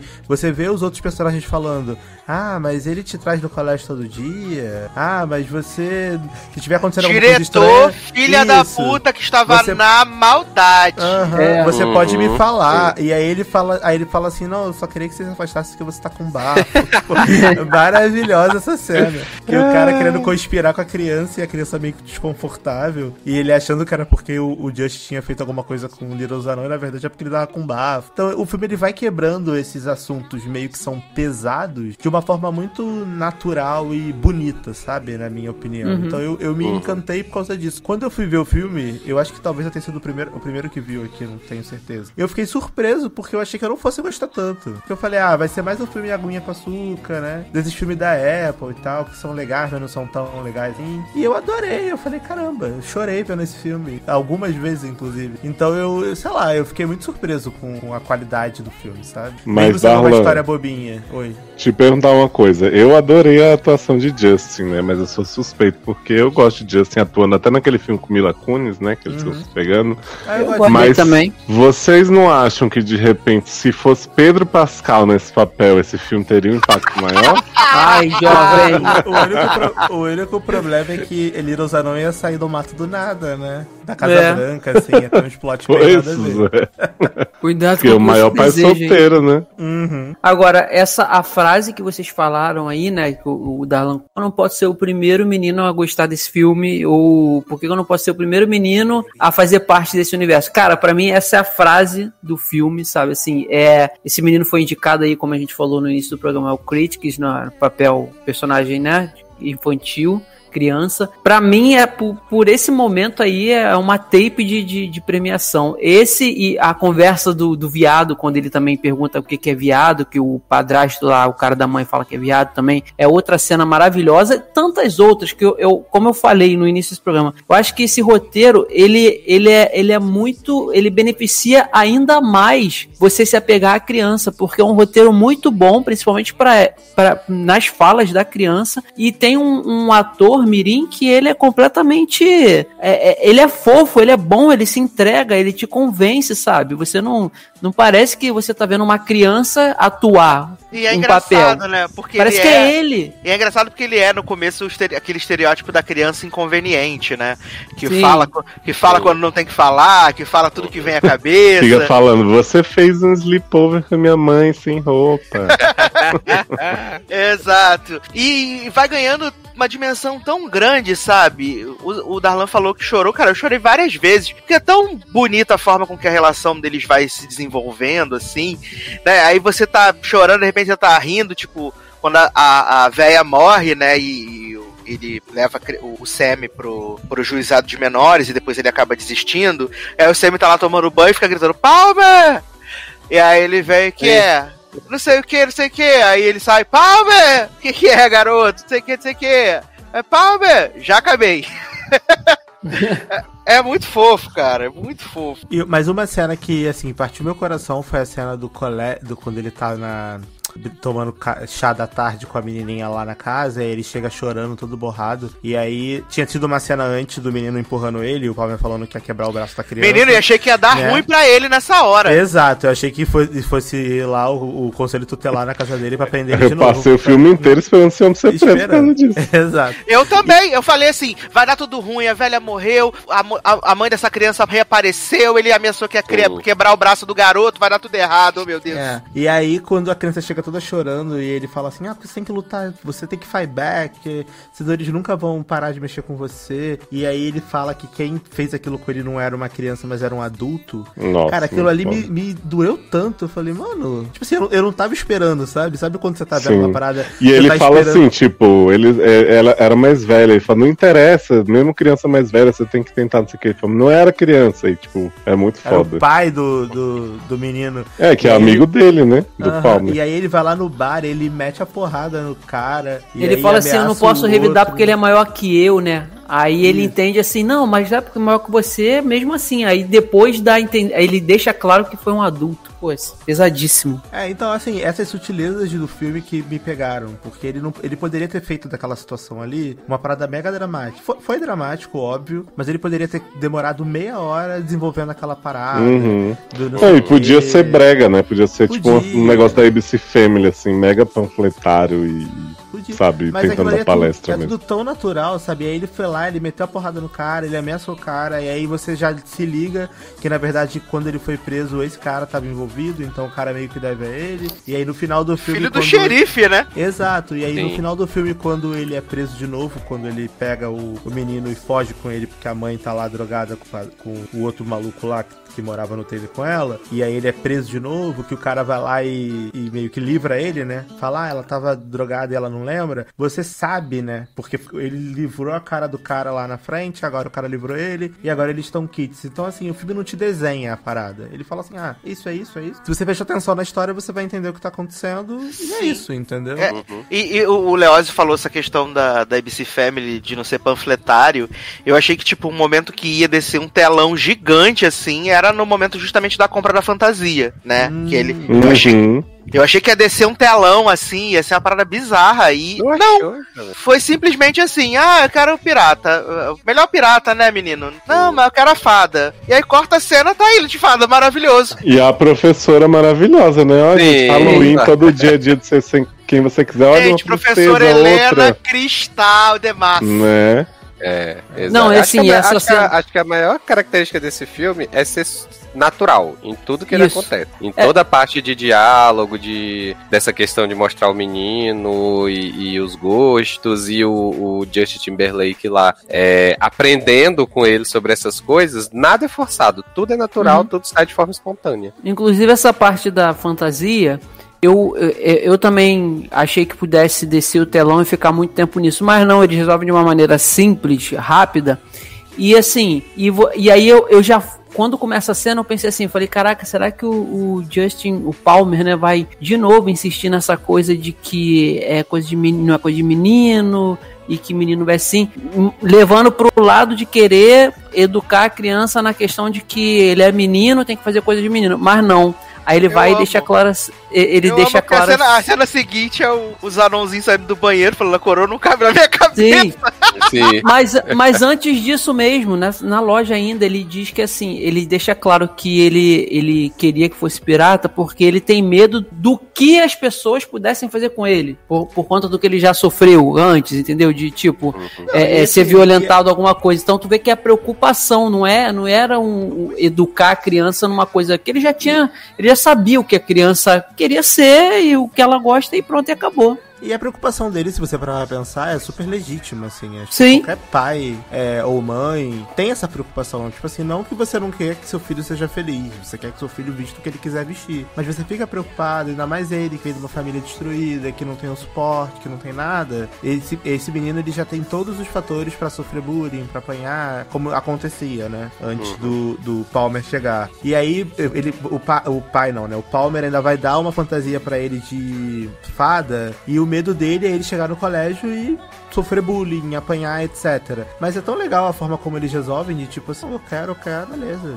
Não é porque eu tô usando é, uma fantasia de fada que isso me faz menos ou mais do que alguém, entendeu? E eles tratam isso com naturalidade e eu acho que é assim que tem que ser mesmo. Tem que tratar com naturalidade. Não é porque. Por isso que eu acho que o fato de não ficar claro se, se ele é uma criança gay, queer ou uhum. né, não binária, não sei as, as nomenclaturas. Lumena, me ajuda aqui rapidão. Mas assim, eu, eu, o fato de não ficar claro, eu acho que é uma coisa positiva, porque ele pode ser uma criança feminada, uhum. ele pode ser uma uhum. criança que se veste de fada, mas quando ele ficar mais velho, ele pode ter interesse sexual em meninas. Ninguém tá. Ele não é obrigado a, a, a não ter interesse sexual em meninas só porque ele se veste fada, Sim. entendeu? E eu Até porque ótimo. o grande incômodo das pessoas normalmente não é ser o cara gay, né? É, uhum. é justamente isso, se é afeminado, se se veste diferente, porque foi aquela coisa, vai influenciar meu filho, vai não sei o quê. Porque tem aquela galera que fica do nada contra, né? Que é tipo assim, o, ah. O problema não é se... ser gay, né, Léo? O problema é parecer gay. É parecer, exatamente. Tipo assim, ah, se for um cara machinho assim, tal, que pega o brother ali na encolha, tá, tá sussa, sobra mais pra nós. Se for a mulher que não é caminhoneira, né, que tá ali feminininha e tal, mas beija mulher, até fetichiza, sabe? Então, assim, independente dele ser gay ou não, ele pode pegar 10 mil mulherzinhas. Se ele tá ali gostando das fadas dele, vestindo fantasia, não sei o quê, a galera tá muito mais incomodada com isso do que com a sexualidade. Exatamente, Sim. entendeu? E aí eu acho isso legal, porque o filme, e tanto que na sinopse do filme é, o menino, ele sofre é, né, bullying por se gostar, por gostar de se vestir de fada. É isso. Não diz que ele é queer, que ele é afeminado, que ele é YZ. Ele sofre porque ele gosta de se vestir de fada, ele gosta de fazer coisas de menina. Isso não quer dizer que ele, quando crescer, quando ficar mais velho, quando despertar o desejo sexual, tanto que até o Just pergunta pra ele: Ah, ela é quem? Ela é sua namorada? Aí ele fala assim: Não, ela é minha amiga, minha colega, eu gosto de tomar chá com ela. Na primeira vez que ele vai lá pegar, é, acho que deixar ele lá no chá. Quando vai buscar, isso. né? Pra, é, isso, do, quando vai buscar, chá. ele pergunta isso pro, isso. pro Zanãozinho. E ele fala assim: não, ela é minha colega. ela é minha amiga, ela disse é. que quer casar comigo, né? Mas eu e não tal, tô afim, não. Mas não... Eu tô de boa e tal. Ela é muito mandona. Isso, é, então, exato. Então, assim, eu achei maravilhoso. Eu acho que a gente precisava ter mais filmes assim que não, não te induzem a, a formar uma opinião sobre X ou Y, sobre sexualidade de criança, etc. Porque aqui, cara, em nenhum momento a criança é sexualizada, entendeu? E nem, eles nem tocam no top sexualização, é, nada, não tem nada, nada, não tem nenhum indício de, de nada. Não tem esse tópico no filme. O, o ponto principal do filme é: ele é uma criança que é, como o Taylor falou, marginalizada, porque tá na margem da sociedade, e ele gosta de se vestir de fada. Ele gosta de um programa das Wings. E ele quer ser uma das Wings. E a maior alegria dele é quando ele recebe a carta no final do filme dizendo que ele faz parte do clube da, das unhas. Uhum. E eu achei Agora- muito fofo também, que, o, que o, o Justin pega a carta e fala assim, ah, isso aqui é pra você. Aí ele abre, é o diploma dele de, de fada. Eu achei super Uhum. bonito. Agora, a avó foi filha da puta em dois momentos, né, cara? A- na situação do truco, super desnecessário que ela fez com, por causa de centavos com o Justin. E no final a mulher vendeu a casa e deu dinheiro pra igreja, sem, tipo, Ah, podia deixar com o aí neto. Da Universal cansou de fazer isso, né? Sabe? É, exato. tudo, então. O, o, o neto o neto saiu da prisão, sabe que é difícil arrumar emprego, reconstruir a vida e poderia pelo menos ter a casa própria, mas aí ela Mas vendeu eu, eu, e acho que, eu acho que talvez ela tenha feito isso até antes dele ser liberado Eu da prisão. E, e- isso, e antes de ter o Zanãozinho na história. É, exato. Então, ela tava sozinha na casa, né? Então ela ia. Mas E- era dar pra igreja, que era onde ela ia sempre, né? Exato, era, que- era onde ela tinha suporte. que, Assim, ela, pensa, ela tava sozinha não sei quantos anos. Porque o Palmer, pelo que eu entendi, ele foi preso quando ele saiu da faculdade, ou ele fez um semestre. Ele Depois era do novo. primeiro ano da faculdade. Ele era novo, e agora ele já tem, assim, uns 30 e poucos. Ele ficou 12 pelo- anos preso. Pelo menos uns 12, 15 anos na cadeia. Então imagina ela ficar 12 anos sozinha, ela não sabia, pessoa mais idosa, a igreja era onde ela se apoiava, então ela falou: ah, quando eu morrer, pelo menos a minha casa vai pra causa, vai pra Deus, né? Pro, pro 3%, porque é pra, pra casa, causa de Deus. E aí ela doou, entendeu? Não achei ela filha da puta, não. Achei que ela não esperava que o neto fosse voltar, talvez. Sim, E ela exato. ainda se preocupou de deixar 5 mil pra ele. Se ela fosse filha da puta, ela não ia deixar nem 5 mil. Não, não é verdade? Mas, mas, não, é porque eu penso assim, independente se você não sabe quando o teu filho, teu neto que tá preso vai sair da prisão, um- uma hora pode ser que ele saia. E aí, se você morreu, deixa a casa pra um familiar. Eu penso assim, pelo menos, mas Não, mas, enfim. fami mas familiar merece direitos, Leandro. A família vai É, brigar com tu tá vendo que ela tava mulher. brigando por centavos com ele, Exato. né? Ela- Do troco lá do negócio. Tu eu acha? Acho que, eu acho que assim, não vamos culpabilizar a- idosa, né, gente? Coitada. Viveu Só porque morreu. Só Deus, só Deus sabe como é que essa mulher viveu 12 anos sozinha, entendeu? O que, que ela passou. A gente precisa de um prequel da vida da avó aqui. pra saber se o fato dela ter Adoro doado a casa da igreja. É, ter doado a casa pra igreja ou foi filha da putagem ou não. Precisa acolher a mulher idosa, né? É isso. Não silenciar a dor. tá? Fenotip- fenotipicamente idosa, fenotipicamente idosa. Adoro Garoto. falar. Ela foi Ai, um pouco ai. egóica, talvez, entendeu? Uma atitude egóica, pode ser. Mas não acho que ela tenha sido filha da puta nesse nível. Até porque eu acho que nem o Palmer ia querer ficar lá na casa. Tanto que no final ele, tipo assim, quando... e ela ainda falou assim: ah, você vai ter 30 dias, né? Quando o cara da, da testamento fala. Você tem 30 dias pra sair depois que a casa for vendida. E aí ele mesmo já faz os corre dele lá, como zelador no colégio, aí é promovido e tal, e já, já se muda. Então acho que no final das contas não fez diferença. E Exatamente. Zarãozinho no final ficou com ele, né? Ficou aqui, ele abriu mão dele. É. Sim. Ah, um- ah, só pra Graças falar, uma cena que eu fiquei com medo de cair no clichê foi a cena do julgamento lá, do, da tutela. Que ele chega lá no. Ah, Uhum. tá. Juíza. Uhum. Aí Sim. fala Aí eu assim, também ah, achei. É. Eu falei assim, putz, agora essa juíza vai se emocionar, vai falar assim, ai, você é tão bom, né? Eu vou te dar guarda, mas não foi isso que aconteceu. Então eu fiquei feliz que eles mostraram, né, a dificuldade de você, é, mesmo sendo uma pessoa boa, que trouxe uma esperança pra uma criança, mas o fato dele, de você não ser parente, não ser pai, não ser mãe, não ser avô, não ser nada, você não tem direito nenhum sobre essa criança, né? Mesmo você sabendo que você é a melhor opção que a criança tem. Então eu achei isso bem triste. E aí, quando ele foi lá falar com aquele, e aquele fez aquela pataquada toda, que eu também achei que eles não conseguiram humanizar essa personagem, porque eu tava cagando pra ela. Quando ela chega lá no final pra visitar o Zanãozinho na casa da avó, eu queria cuspir na cara dela, tinha tanta raiva que eu tava. É, mas no final, pelo menos, ela teve bom senso, né? De entender que ela não tinha condição nenhuma Sim, de sim. cuidar dessa criança. Isso eu achei legal, o modo como resolveram essa, a- resolveram né, essa questão de tipo como é que ele ia ficar com os anãozinhos na história, de tipo ela mesma se conscientizar de que não, não era naquele momento ela não tinha condições de ficar com ele. Então, Sim, demorou bacana. pra cair na, na real ela, sabe? É, É porque a- a- o crack derreteu o cérebro um pouco, cara. É, e eu acho que ela entendeu o quão mal ela tava fazendo pro filho dela, sabe? E eu acho que Quão ela caiu na real quando o próprio menino se virou contra ela quando o Palmer é preso, né? Que, ele, que ela fala assim, ah, não sei o que, vem cá. Ele fala, você nunca me cuidou de mim. Ô dó, ele gritando Palmer, Palmer é. correndo atrás do Oh, carro. Ô dó. é, Eu acho que ela se ligou ali, que tipo assim, pô, Deus, eu, meu filho me odeia. Então acho que meio que ela caiu em si, finalmente. Verdade. Mas, meninos, assistam Palmer, por- favor. né? Se você tiver Apple, tem na Apple. Se você não tiver, tem RBG Flix. Sucesso demais. Assistam. Gente, a Apple 10 reais por mês, gente. Assina um mês e vê.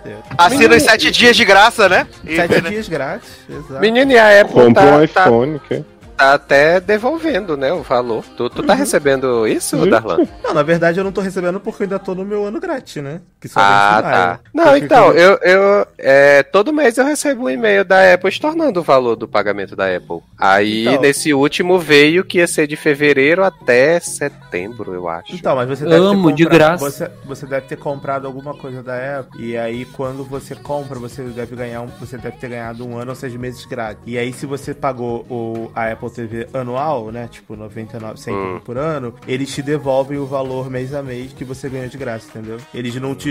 Eles não falam assim, tipo, ah, você pagou o ano, agora você comprou um aparelho da Apple, se fudeu, otário. Tu vai continuar pagando o teu ano. Não. eles te devolvem a sua mensalidade por esse período que você ganhou de graça. Isso eu acho maravilhoso. Menino, na verdade- te dá de volta. Na verdade, isso aí foram os filmes. Lembra que a Disney, quando montou o aplicativo dela, ia tirar de todas as plataformas? Aí, se você comprou algum, eles tiraram pra ir pro Disney Plus e estão te devolvendo o dinheiro que você comprou. Que? Caralho, eu demorei 3 segundos pra lembrar desse plot. Lembra do plot? Da Disney Ah, fazendo é. refém, né? A Disney vilã. É. Mas vamos então aqui para a última pauta da noite, né? Guardei o melhor pro final. Melhor para algumas pessoas, porque para mim não foi, né, menino? Mas eu sou voto vencido aqui nesse programa de hoje. Vamos falar de Cidade Invisível, né? Nova produção nacional da Netflix aí, com roteiros e produção de Carol Munhoz e Rafael Dracon, né? As mentes brilhantes por, Por trás de Super Max. Eu achei que você fosse falar Carol com K, viado. Fiquei até assustado. Falei. As mentes brilhantes por trás de Supermax e é, o escolhido, né? Grandes hits aí da Globoplay e da Netflix.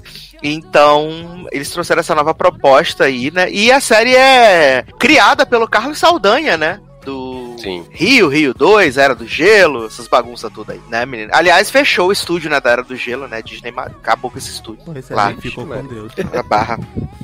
E eu queria que Leonardo Oliveira trouxesse aí a sinopse, né, de Cidade Invisível e que vocês falassem, menino, o que vocês acharam desse... Vocês todos terminaram a temporada? Sim. Eu não. Sim, sim, sim. Eu, Eu tô sim. no episódio 4, Pô, mas não ligo pra levar spoiler não, porque não tem nem muito.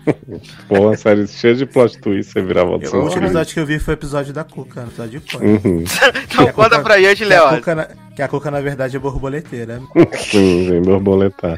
Bom, gente, Cidade Invisível trata aí do moço Eric, né? Marco Pigossi, grande ator corporal, que é um policial da, da proteção ambiental, né? Que Sim. cuida aí dessa parte floresteira. E aí, Eric é casado com Gabi, que é uma menina que é de uma comunidade. Eu não entendi, tá? A localização da comunidade, se é dentro do Rio de Janeiro, se é uma cidade à parte. Vocês podem, de repente, vocês são. É cariocas. dentro. Floresta da Entendi Tijuca. que é, é, entendi que é dentro do rio, numa parte mais é, floresta mesmo. assim, É, porque tem mas- umas horas que parece que é muito longe, de repente é um bairro, então assim, eu fiquei meio perdido. É a reserva lá onde tem a, a- é, é, o negócio É, da marinha lá. uma reserva, exato. Hum, entendi. E aí a Gabi, ela é dessa comunidade, ela tá lá pra uma super festa e tá mandando vídeos pra eles dizendo assim: "Ai, tô muito feliz com o tanto que a comunidade cresceu, vai rolar muita coisa boa aqui e tal". E aí, em pouco tempo de série, essa moça aparece morta no incêndio na floresta. A filha deles, Brilha La Luna, tá lá, né, com a cara de creepy do caralho, com a roupinha de filme de terror, olhando pra gente tipo assim, tan, e aí a gente fica sem saber o que tá rolando. E aí logo o Eric vai investigar e descobre que a comunidade tá rolando uma cisão, né? Porque tem um cara filho de Cisso que tá querendo vender a todo custo a comunidade lá pra fazer um resort. E aí ele fica, gente, vamos lá, a indenização tá ótima, meu, nunca vão pagar tanto dinheiro pra vocês. E aí começa a aparecer os peixes mortos, então o povo não tem mais como pescar, não tem mais como sobreviver. E tem essa galera que quer se manter lá na comunidade a qualquer custo, né? Tem o Cisso é, se impondo e tem umas pessoas que não são bem pessoas, né? São entidades aí muito conhecidas do nosso folclore brasileiro. É verdade. Que a gente começa a ver quando aparece o primeiro caso, né? Que é o, o Boto Boto. que aparece na praia, né? Eu amo verdade- essa cena. Na verdade, não tem os, folclo- os personagens, tem a chacina do folclore brasileiro, né? Jovem. Não Porque- entra nessa seara, garoto. Eles matam todo, cada episódio um personagem icônico do folclore brasileiro é morto, né? Praticamente. É, o Boto já começa a série morto, né? Porque Sim. aparece lá.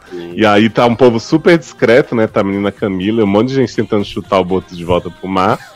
E aí chega Marco Bigos com a parceira e falou: Ô, o que que é isso? Deixa que eu pego. E aí esse homem põe esse boto no, no porta-mala do carro e fica andando pra cima e pra baixo, bota gelo, bota água. E eu fico, gente, o que que é isso? Sim. Eu jurando que o boto ia ressuscitar né, em algum momento.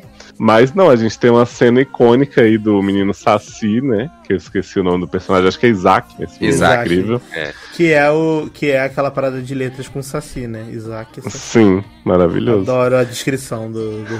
Não, e Isaac fica ali rondando a casa e tal, e esse, esse porta-mala, e Eric não deixa ele chegar perto do corpo, né? Aí tem uma hora que Luna vê Isaac do lado de fora e fica toda faceira, querendo ser amiga dele e tal. Aí Luna começa a procurar no livro do Once Upon a Time no folclore, quais que são os personagens, como é que ela pode invocar Saci. Achei tudo muito sutil esse arco, sabe? Dessa E menina. eu, ach- eu achei muito cretino, muito cretino que Isaac usou a perna mecânica, né? Achei maravilhoso. Esse. Ai, Que- que- eu amo, que- toda hora a perna dele tá sendo chutada pra um lado pro outro. Que, que Luna esconde a perna mecânica de Isaac embaixo da mesa. Aí Isaac tem que voltar pra poder procurar sua própria perna. Maravilhoso. É, mas aí. é, mas é bem isso que, que Leandro falou, né? A gente vai tendo meio que uma chacina durante a temporada, né? Desses personagens. Mas aí a gente tem o Boto aparecendo primeiro, aí depois a gente conhece. É. A eu acho que depois já aparece a. Hã? É a Yara, né? A sereia. É, é, é, É porque a Yara já tá lá tentando jogar o boto de volta, né? Isso, Quando isso. é Ela, ela aparece rapidamente, aí some já, né? É, nessa cena. Que aí ele estranha que ela sumiu. E aí depois começam a aparecer os outros, né? Começa a aparecer Sim. a, a, a Yara, a Cuca, né? O próprio Saci também aparece lá pra, pra Luna. Aquele ruivo do choque de cultura que eu achei que era o Curupira a série inteira, mas não é, né? Era outra coisa. Era o porco, Ele é, né? ele é, É só o- o montanha do Game of Thrones mesmo, no caso. ele é o Boitatá, né? Não. Não, Ah, é é? o porco. É o porco, É. né? É, que, é, que acho porco, que é. que- gente? Que porra, pois é, não conheço, não. no Menino, folclore eles, tem porco? É fururu, fururu, cururu. Porco Não. do mato. Adoro. é, sei lá, uma coisa assim. Não, Boitatá não é não, tá ficando doido. Leitão a pururu. Mas tem um nomezinho mesmo, é que é um porco que tem o zóio de fogo, uma coisa assim. Ah, Sim, é. entendi. É porque o Curupira tá sendo grande visado, assim, né? Todo mundo quer saber, até brilha lá, a aluna fica perguntando Saci, cadê o Curupira, meu? Me ensina a achar ele. E aí ele fica ensinando umas, umas coisas fake pra pegar a perna dele e ir embora. E aí a gente não tá entendendo muito bem o que tá acontecendo, porque assim, enquanto, quando o Eric vai pegar o Boto e vê que é um homem, né? Nu. Pelado em sua, seu porta-mala, ele começa a desconfiar que alguma coisa não está certa, né?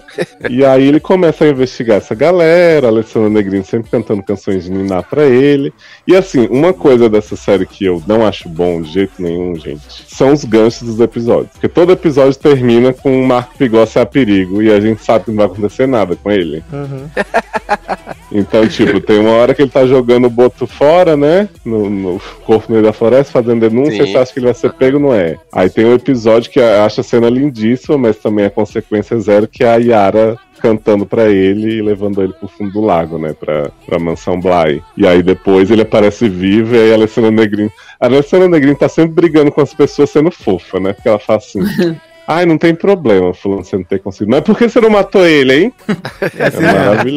É assim mesmo. E aí esse homem, esse corpo fechado a série inteira, e você fica assim, Sim. ah, bacana, mas né, vamos fazer uns ganchinhos melhor aí. Não, mas inclusive a parte do Boto, que assim, você. O cara tá com o Boto no, no carro e aí vai levar pro. lá pro. pra fazer a autópsia, né? Aí, beleza.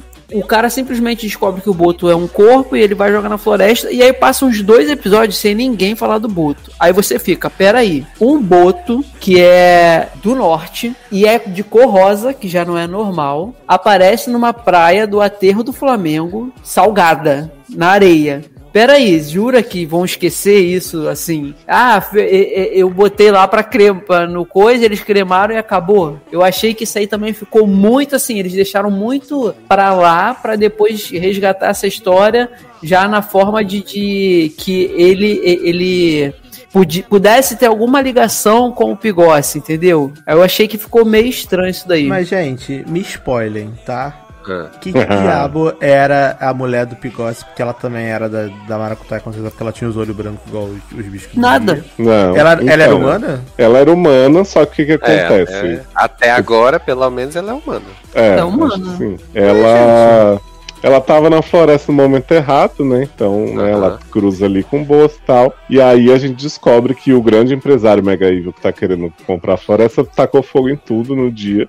Uhum. E aí, quando tudo começou a queimar e tal, eles liberaram o espírito seco, eu esqueci Corpo como é seco. exatamente. Isso, Corpo corpo, seco. seco, Isso. que é uma entidade que quer se vingar das outras porque ficou preso ali embaixo da terra não sei Uhum. quantos anos. E esse espírito se apossou da queridíssima Luna. Brilha que bela, né? Ah, Que então por isso que matou. nessa atua- atuação de sua vida, né? Sim, Sim, tá desde o exato. início capirotada, né? Porque eu achei. Ah, o Henrique é passou série inteira dizendo: essa mina é o capeta. E eu falei, eu também acho, mas eu não achei que ela ia matar a mãe, como acontece. É por isso que ela né? fica dando olhares lânguidos do nada na hora do café da manhã Sim. pra Barco Tem- Pigossi. Sim, Sim, exato. E ela quer achar o Curupira porque é o ultimate inimigo dela, entendeu? Sim. E ela começa a matar as matou, criaturas. Que foi quem matou Exato. ele. Amo, O- rivalidade entre criaturas. Eu de sei quem me matou. No início, no início não aparece o Curupira matando o velho lá, que tá matando os animais da, da floresta. Uhum. Aí, o, esse filho dele, que é o empresário que quer comprar, ele que desenterra o corpo do que foi feito. Depois mostra que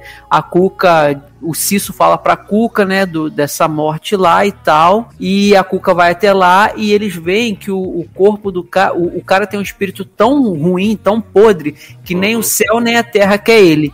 Então eles fazem um buraco, enterram ele e ela meio que sela o buraco com a, a estaca que o Curupira ataca nele e, e- e bota tipo um, um feitiço, vamos dizer ali, assim É, pra ele. Prende ele na terra, né? Prende ele. E aí o filho desse empresário que quer as terras de volta vai lá, desenterra e aí des- de- e taca fogo logo, de- logo depois na, na floresta. E aí a filha da, da- do Pigossi, ela corre pra floresta porque ela vê o fogo, ela acha que é o Curupira, porque o cara tá contando lá na festa junina pra ela a história do Curupira. Aham. Aí quando ela corre pra lá, o espírito sai da terra e entra no corpo dela. Aí Entendi. ela passa Então, a série na ver-. Então, na verdade, o dono do terreno só é mesmo o dono do terreno que tá querendo comprar. Sim. Não tem nada mega evil. Ai, gente, pelo amor de Deus. É, ele é sério. evil médio, né? Ele não é evil poderoso. E, por E aí que o olho tá da mãe os tá peixes? Quem é que tá matando as pessoas? É, é tudo aluna? É, os peixes foi a corporação Não. também, né? Não, os peixes foi a corporação, Não. porque eles queriam a terra. Uhum. Não, Ah, mas é, a-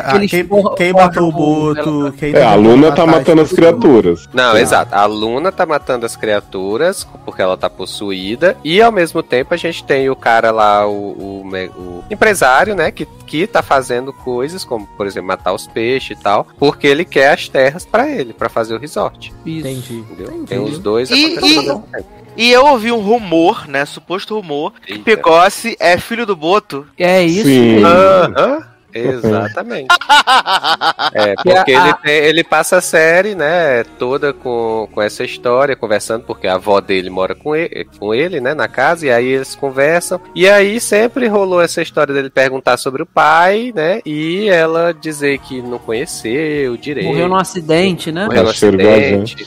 Exato e tal. E É, aí tipo, sempre cacheiro ficou assim, incerto, né? Essa história, né? Até que lá pro meio da, da, da temporada, né? Ele vai atrás disso pra poder descobrir que ele é, realmente é um filho do Boto. Mas Né? o é- Boto, O eu nosso próprio Aquaman, né? Né? É. Eu não conheço a mitologia do Boto, né? O Ah. Boto não envelhece porque ele tem a mesma idade do Pigossi, o Manaus. Eu acho que não.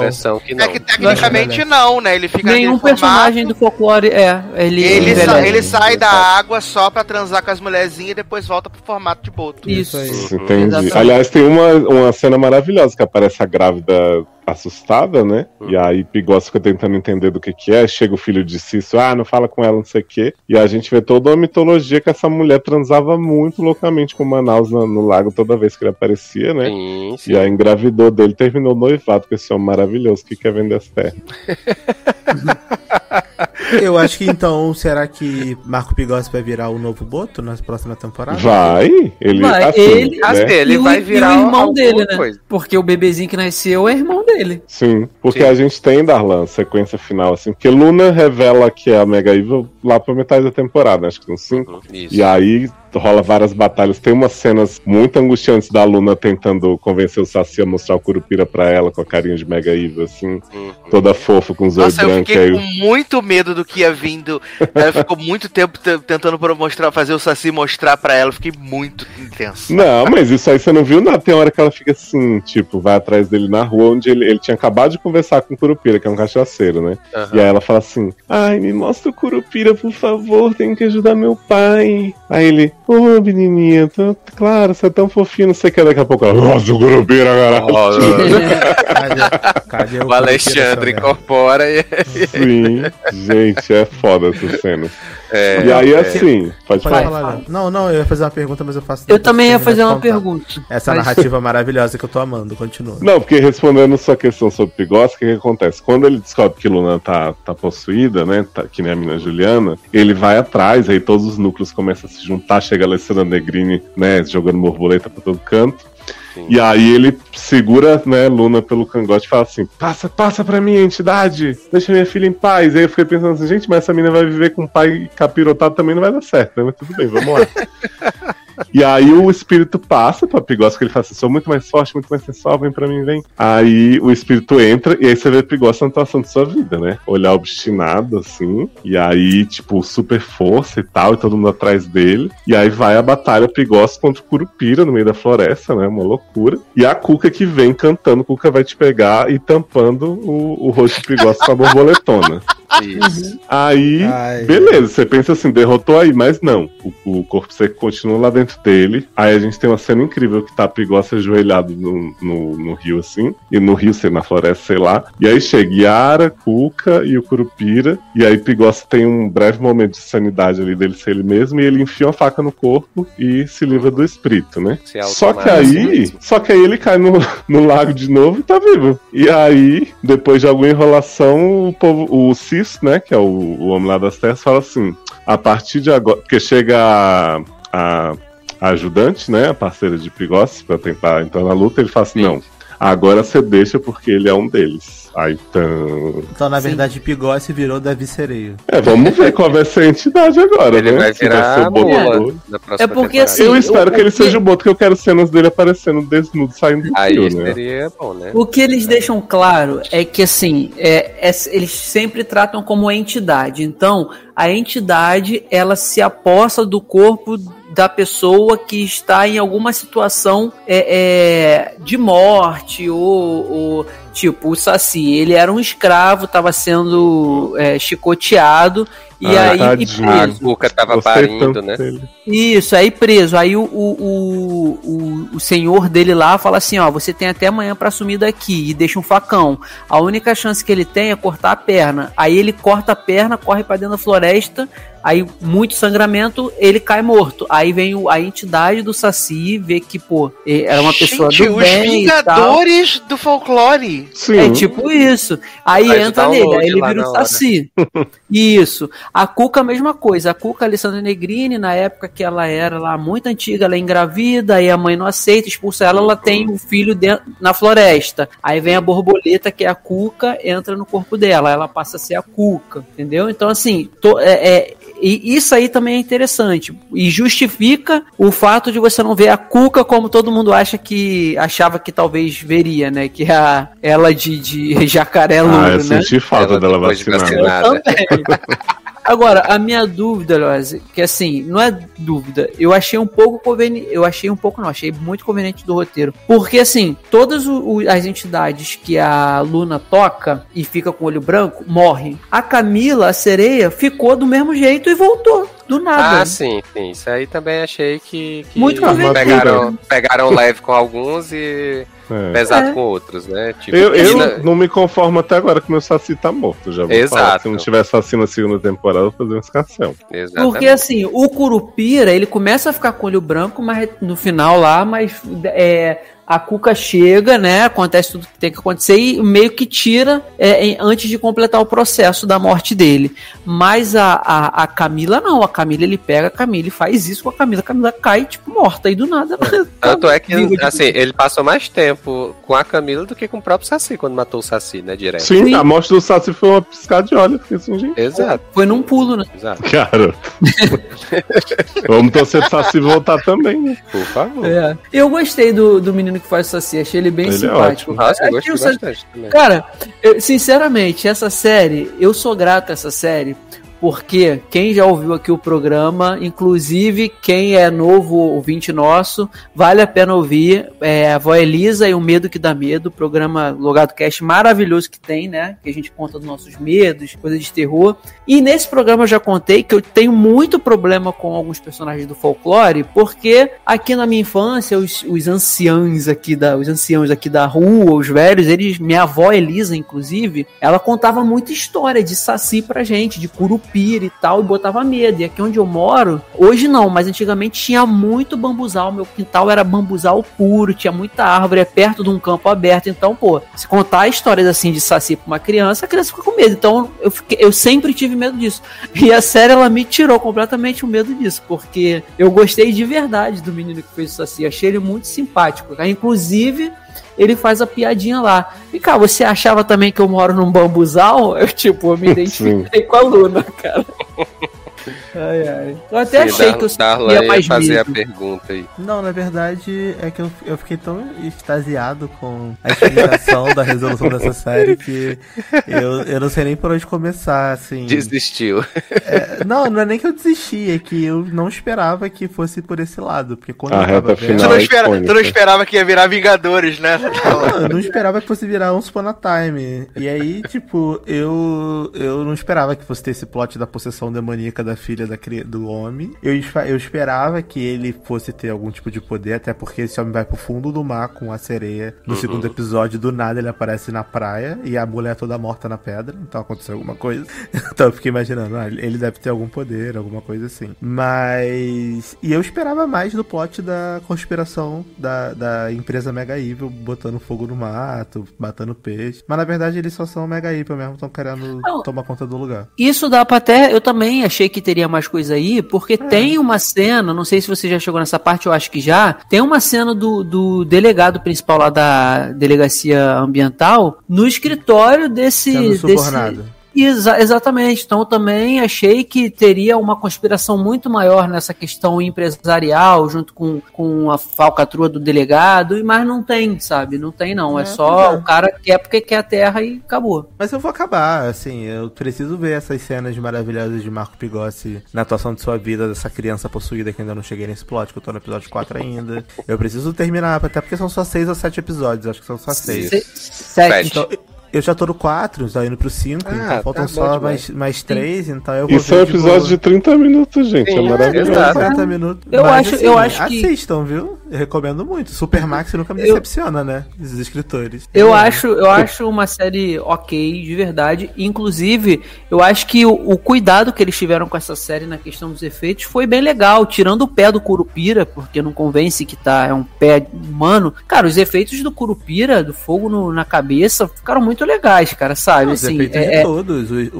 o efeito da sereia ficou. A sereia ficou. Sim, incrível. a sereia ficou O- legal. o E, e aquela cena, a cena da, da, da Negrine, da Cuca, entrando no. lá no. onde faz a autópsia do, né, dos cadáveres lá, né, no necrotério. Necrotério. Ela no escuro, a borboleta, a borboleta chegando e pousando no olho dela e o olho dela acendendo, ficando. é, é, cara, aquilo ali eu achei muito Uhum. maneiro. Não, Achei e pela primeira vez, gente, série nacional, que eu não morri de vergonha com as atuações, porque assim. Sim. A Alessandra Negrini pra mim tá um pouco over, mas ok. Luna a gente finge, né? Porque é uma criança encapetada. E o resto do elenco tá de bom pra cima, assim. O Isaac eu acho Sim. ótimo, a Camila também. Também acho. O Pigossi ele faz o papelzinho dele lá, né? De mocinho chatinho, mas não compromete. E não sei, a minha expectativa pra essa série, primeiro, o material promocional parecia que ia ser uma galhofa muito maior. Os, os produtores aí, roteiristas, né?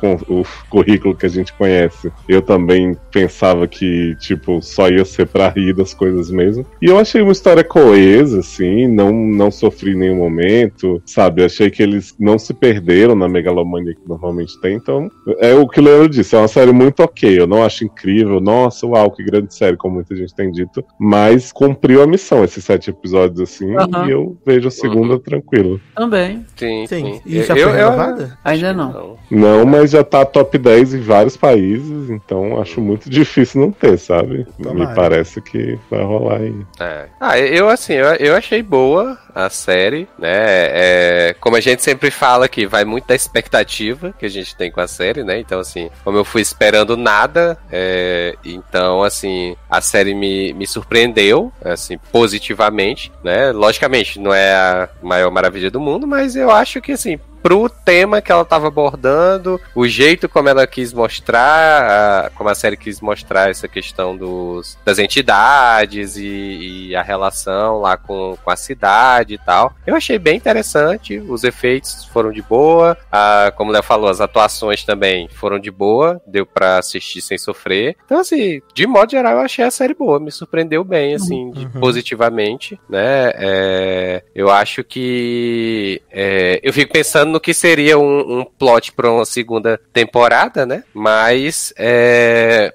porque assim, ah tá, o, o, né, o né, na teoria vai virar uma entidade. Tá, beleza. E aí a gente vai ter o quê? Né, na segunda temporada. Seria ele se reconhecendo como entidade e a relação dele com a, sei lá, com a filha e com a avó? Não sei, né? E assim, como a gente já teve o plot da conspiração Mega Evil nessa primeira temporada, né? Que já terminou, né? Então, assim, fiquei pensando no que poderia vir numa segunda temporada. Sim.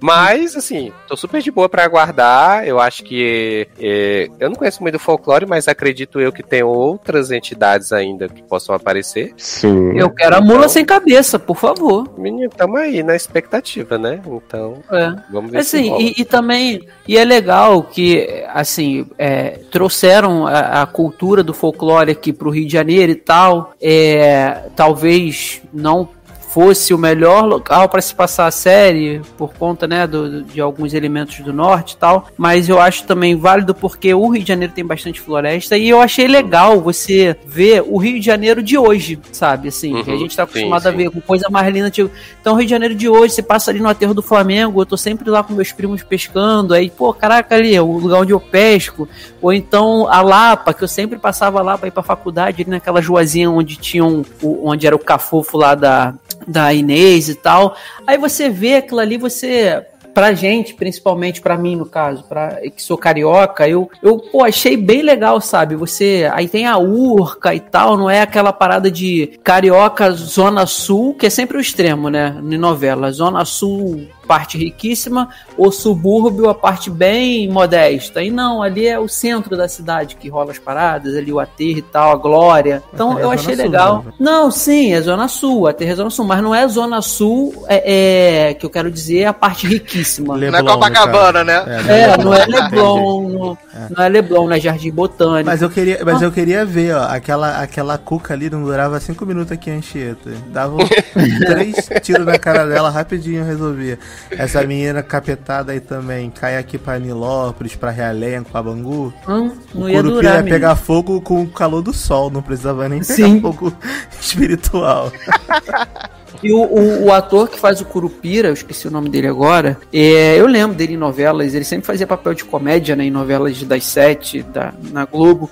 Eu gosto dele atuando, ele ficou muito bem de Curupira, sabe, juntando o efeito que fizeram, como eu já falei, ficou, ficou bem, bem aceitável, sabe. Eu, eu, gosto de ver produções nacionais, assim, bem cuidadas, né. Ficou, ficou legal, volto pra segunda temporada também, principalmente pelo fato de ser, pô, 30 minutos de episódio, cara, tu passa rapidinho. Tá saber- vendo? E o pessoal reclamando, ah, WandaVision 30 minutos, ah.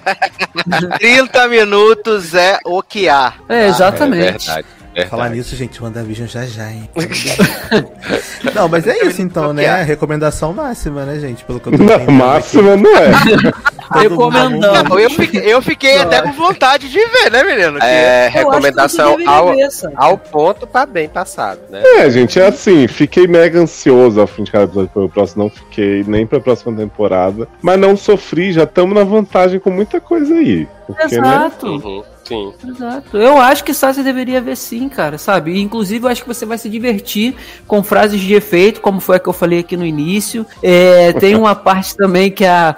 Quando, quando a, a Camila, né, a seria revela que é o Boto pro, pro Pigossi, ele fala o Boto. Aí, tipo, ela fala assim, o Boto. Tipo, era pra ser o Boto. E ele, o quê? O Boto? Isso existe? Eu esperava uma parada assim, porque é folclore.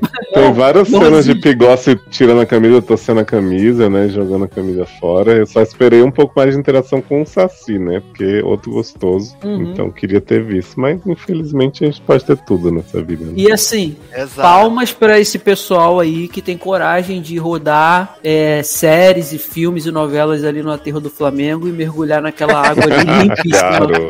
Eu Eu sou aplaudo, eu É, aplaudo esse você. atleta olímpico que veio, veio Pois é. botar a Olimpíada aqui, mergulhou, fez barco e vela na lagoa. Rodrigo Aplaudo. de Freitas, jovem. Porque a última vez que eu fui ali naquele aterro, olha, foi lamentável. Então, parabéns, Pigossi. Se você nunca morreu de, de alguma doença assim de bactéria e tudo, eu acho que dessa vez não vai, né? Vai continuar firme e forte aí. Adoro. Então tá aí, né, menino? A recomendação máxima de Cidade Invisível. Não prometo, talvez pode ser um dia, quem sabe, veja, né? Talvez esteja ocupado vendo Equalizer, né, menino? Mas quem sabe aí. Vamos, vamos, vamos pensar. Às vezes vocês podem me dar assim, ah, assiste o 3, o 5 e o 7, entendeu? Que já facilita, agiliza o processo. Não, pior que não precisa, dá pra assistir todos de boa, tranquilinho mesmo. É, Mas se eu não quiser assistir, pô, Vê o 5, 6 e 7, que é a revelação É, de exato. Luna e a batalha pronto. final. Ah, tá. Então 5, 6, 7. Beleza. É. Tu viu só o primeiro, não foi isso? Exato. Então, beleza. Já, já já pra, é- com, o que a gente, com o que a gente contou, tu vai entender tranquilamente vendo os três últimos. Até porque não tem como não entender muita Exato. coisa de Rafael Munhoz e Carolina, né, menino? Exato. Mas é bom que eu economizo uma hora e meia de vida, menino. Posso assistir outra coisa.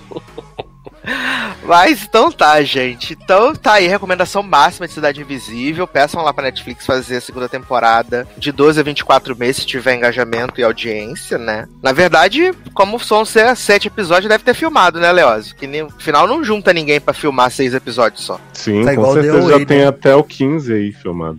Garoto, e no Brasil não pode ser de 12 a 24 meses por causa do coronavírus, né? Garoto, Vai até, ser Maí- mais. até, Ma- até Maísa vai começar a fazer série na Netflix agora. Você acha que estão ligando pra coronavírus? Olha, sinceramente, Brito. Mas então, meninos, estamos chegando ao final de mais um logadinho aqui, né, do sucesso. Lembrando que todas essas pessoas, essas belíssimas vozes estão linkadas aqui nesse podcast para você poder seguir nas redes sociais. Sucesso demais. Além disso, você pode comprar, né, entre tempos na Amazon e mais aonde, Leózio, que é o físico. E na Wiclap, o livro físico. Agora eu tenho aquele Linktree, então vocês podem ver aí no link.tree barra Leose, vocês veem todos os links. Adoro, tá linkado aqui no post, então, seu link Olha de, Leózio. Amo. Minha É, árvore de links, tudo. que eu sou muito folclórico, né? Eu respeito a Ah, natureza. porque- A própria Taylor Swift. Exato. O próprio Cuco, que É... E você também pode nos apadrinhar, né? Lembrando, você pode procurar lá no padrim.com.br e também no PicPay.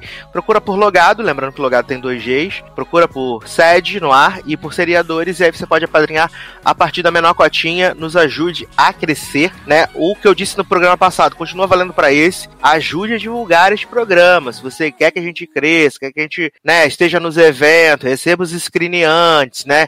As coisas tudo. Vocês falam assim, ah, seria muito legal se fizesse o Domingão do Faustão, o Logado fizesse o Domingão do Faustão. Mas aí ninguém conhece o Logado, ninguém chama pra fazer o Domingão do Faustão. Entendeu? Então, tudo isso depende de quê? De Né. vocês. A gente tá aqui fazendo nossa parte, depende de vocês, contamos com vocês. Depende de nós, né? Né? Que não é, menino? Então, a gente conta com vocês aí pra divulgar, pra fortalecer, pra compartilhar com amigo. Como o Leoz sempre dizia, roubar o celular do amiguinho e assinar o feed também do podcast. Uhum. Né, seguir no Spotify, sucesso também demais. E os apoios também financeiros que são top, né? Então a gente conta muito, muito, muito com vocês mesmo, porque vocês fazem toda a diferença. Além disso, quero agradecer a todo mundo que comentou no nosso último podcast, né? Onde a gente né, deu o, o pontapé inicial aí, falamos das fadinhas, né? Com Kéfera, falamos de Euphoria, falamos de Walker, falamos de muitas coisas maravilhosas. Falamos das Five, né? As pessoas ficaram emocionadas que a gente falou das Five. Ah, e falamos bem, né? Importante. Exato. e aí, quero mandar um abraço aqui para Felipe Gonçalves, então, Henrique, que não é o de Leózio, Fabiano Carlos, Mariana Barbosa, Daniel Digory, Marcelo Souza e Natália Santos. Muito obrigado por terem comentado no nosso último podcast. Foi muito maravilhoso aí. E a gente conta com vocês, tá bom? Então, é isso, meus queridos. Um grande abraço. Até a próxima e tchau. Tchau, nenê, que a cuca pega. Time, time, love, joy, joy. I need space, love. I need me. Say hello to the girl that I am. You're gonna have to see through my perspective. I need to make mistakes just to learn who I am. And I don't wanna be so damn protected.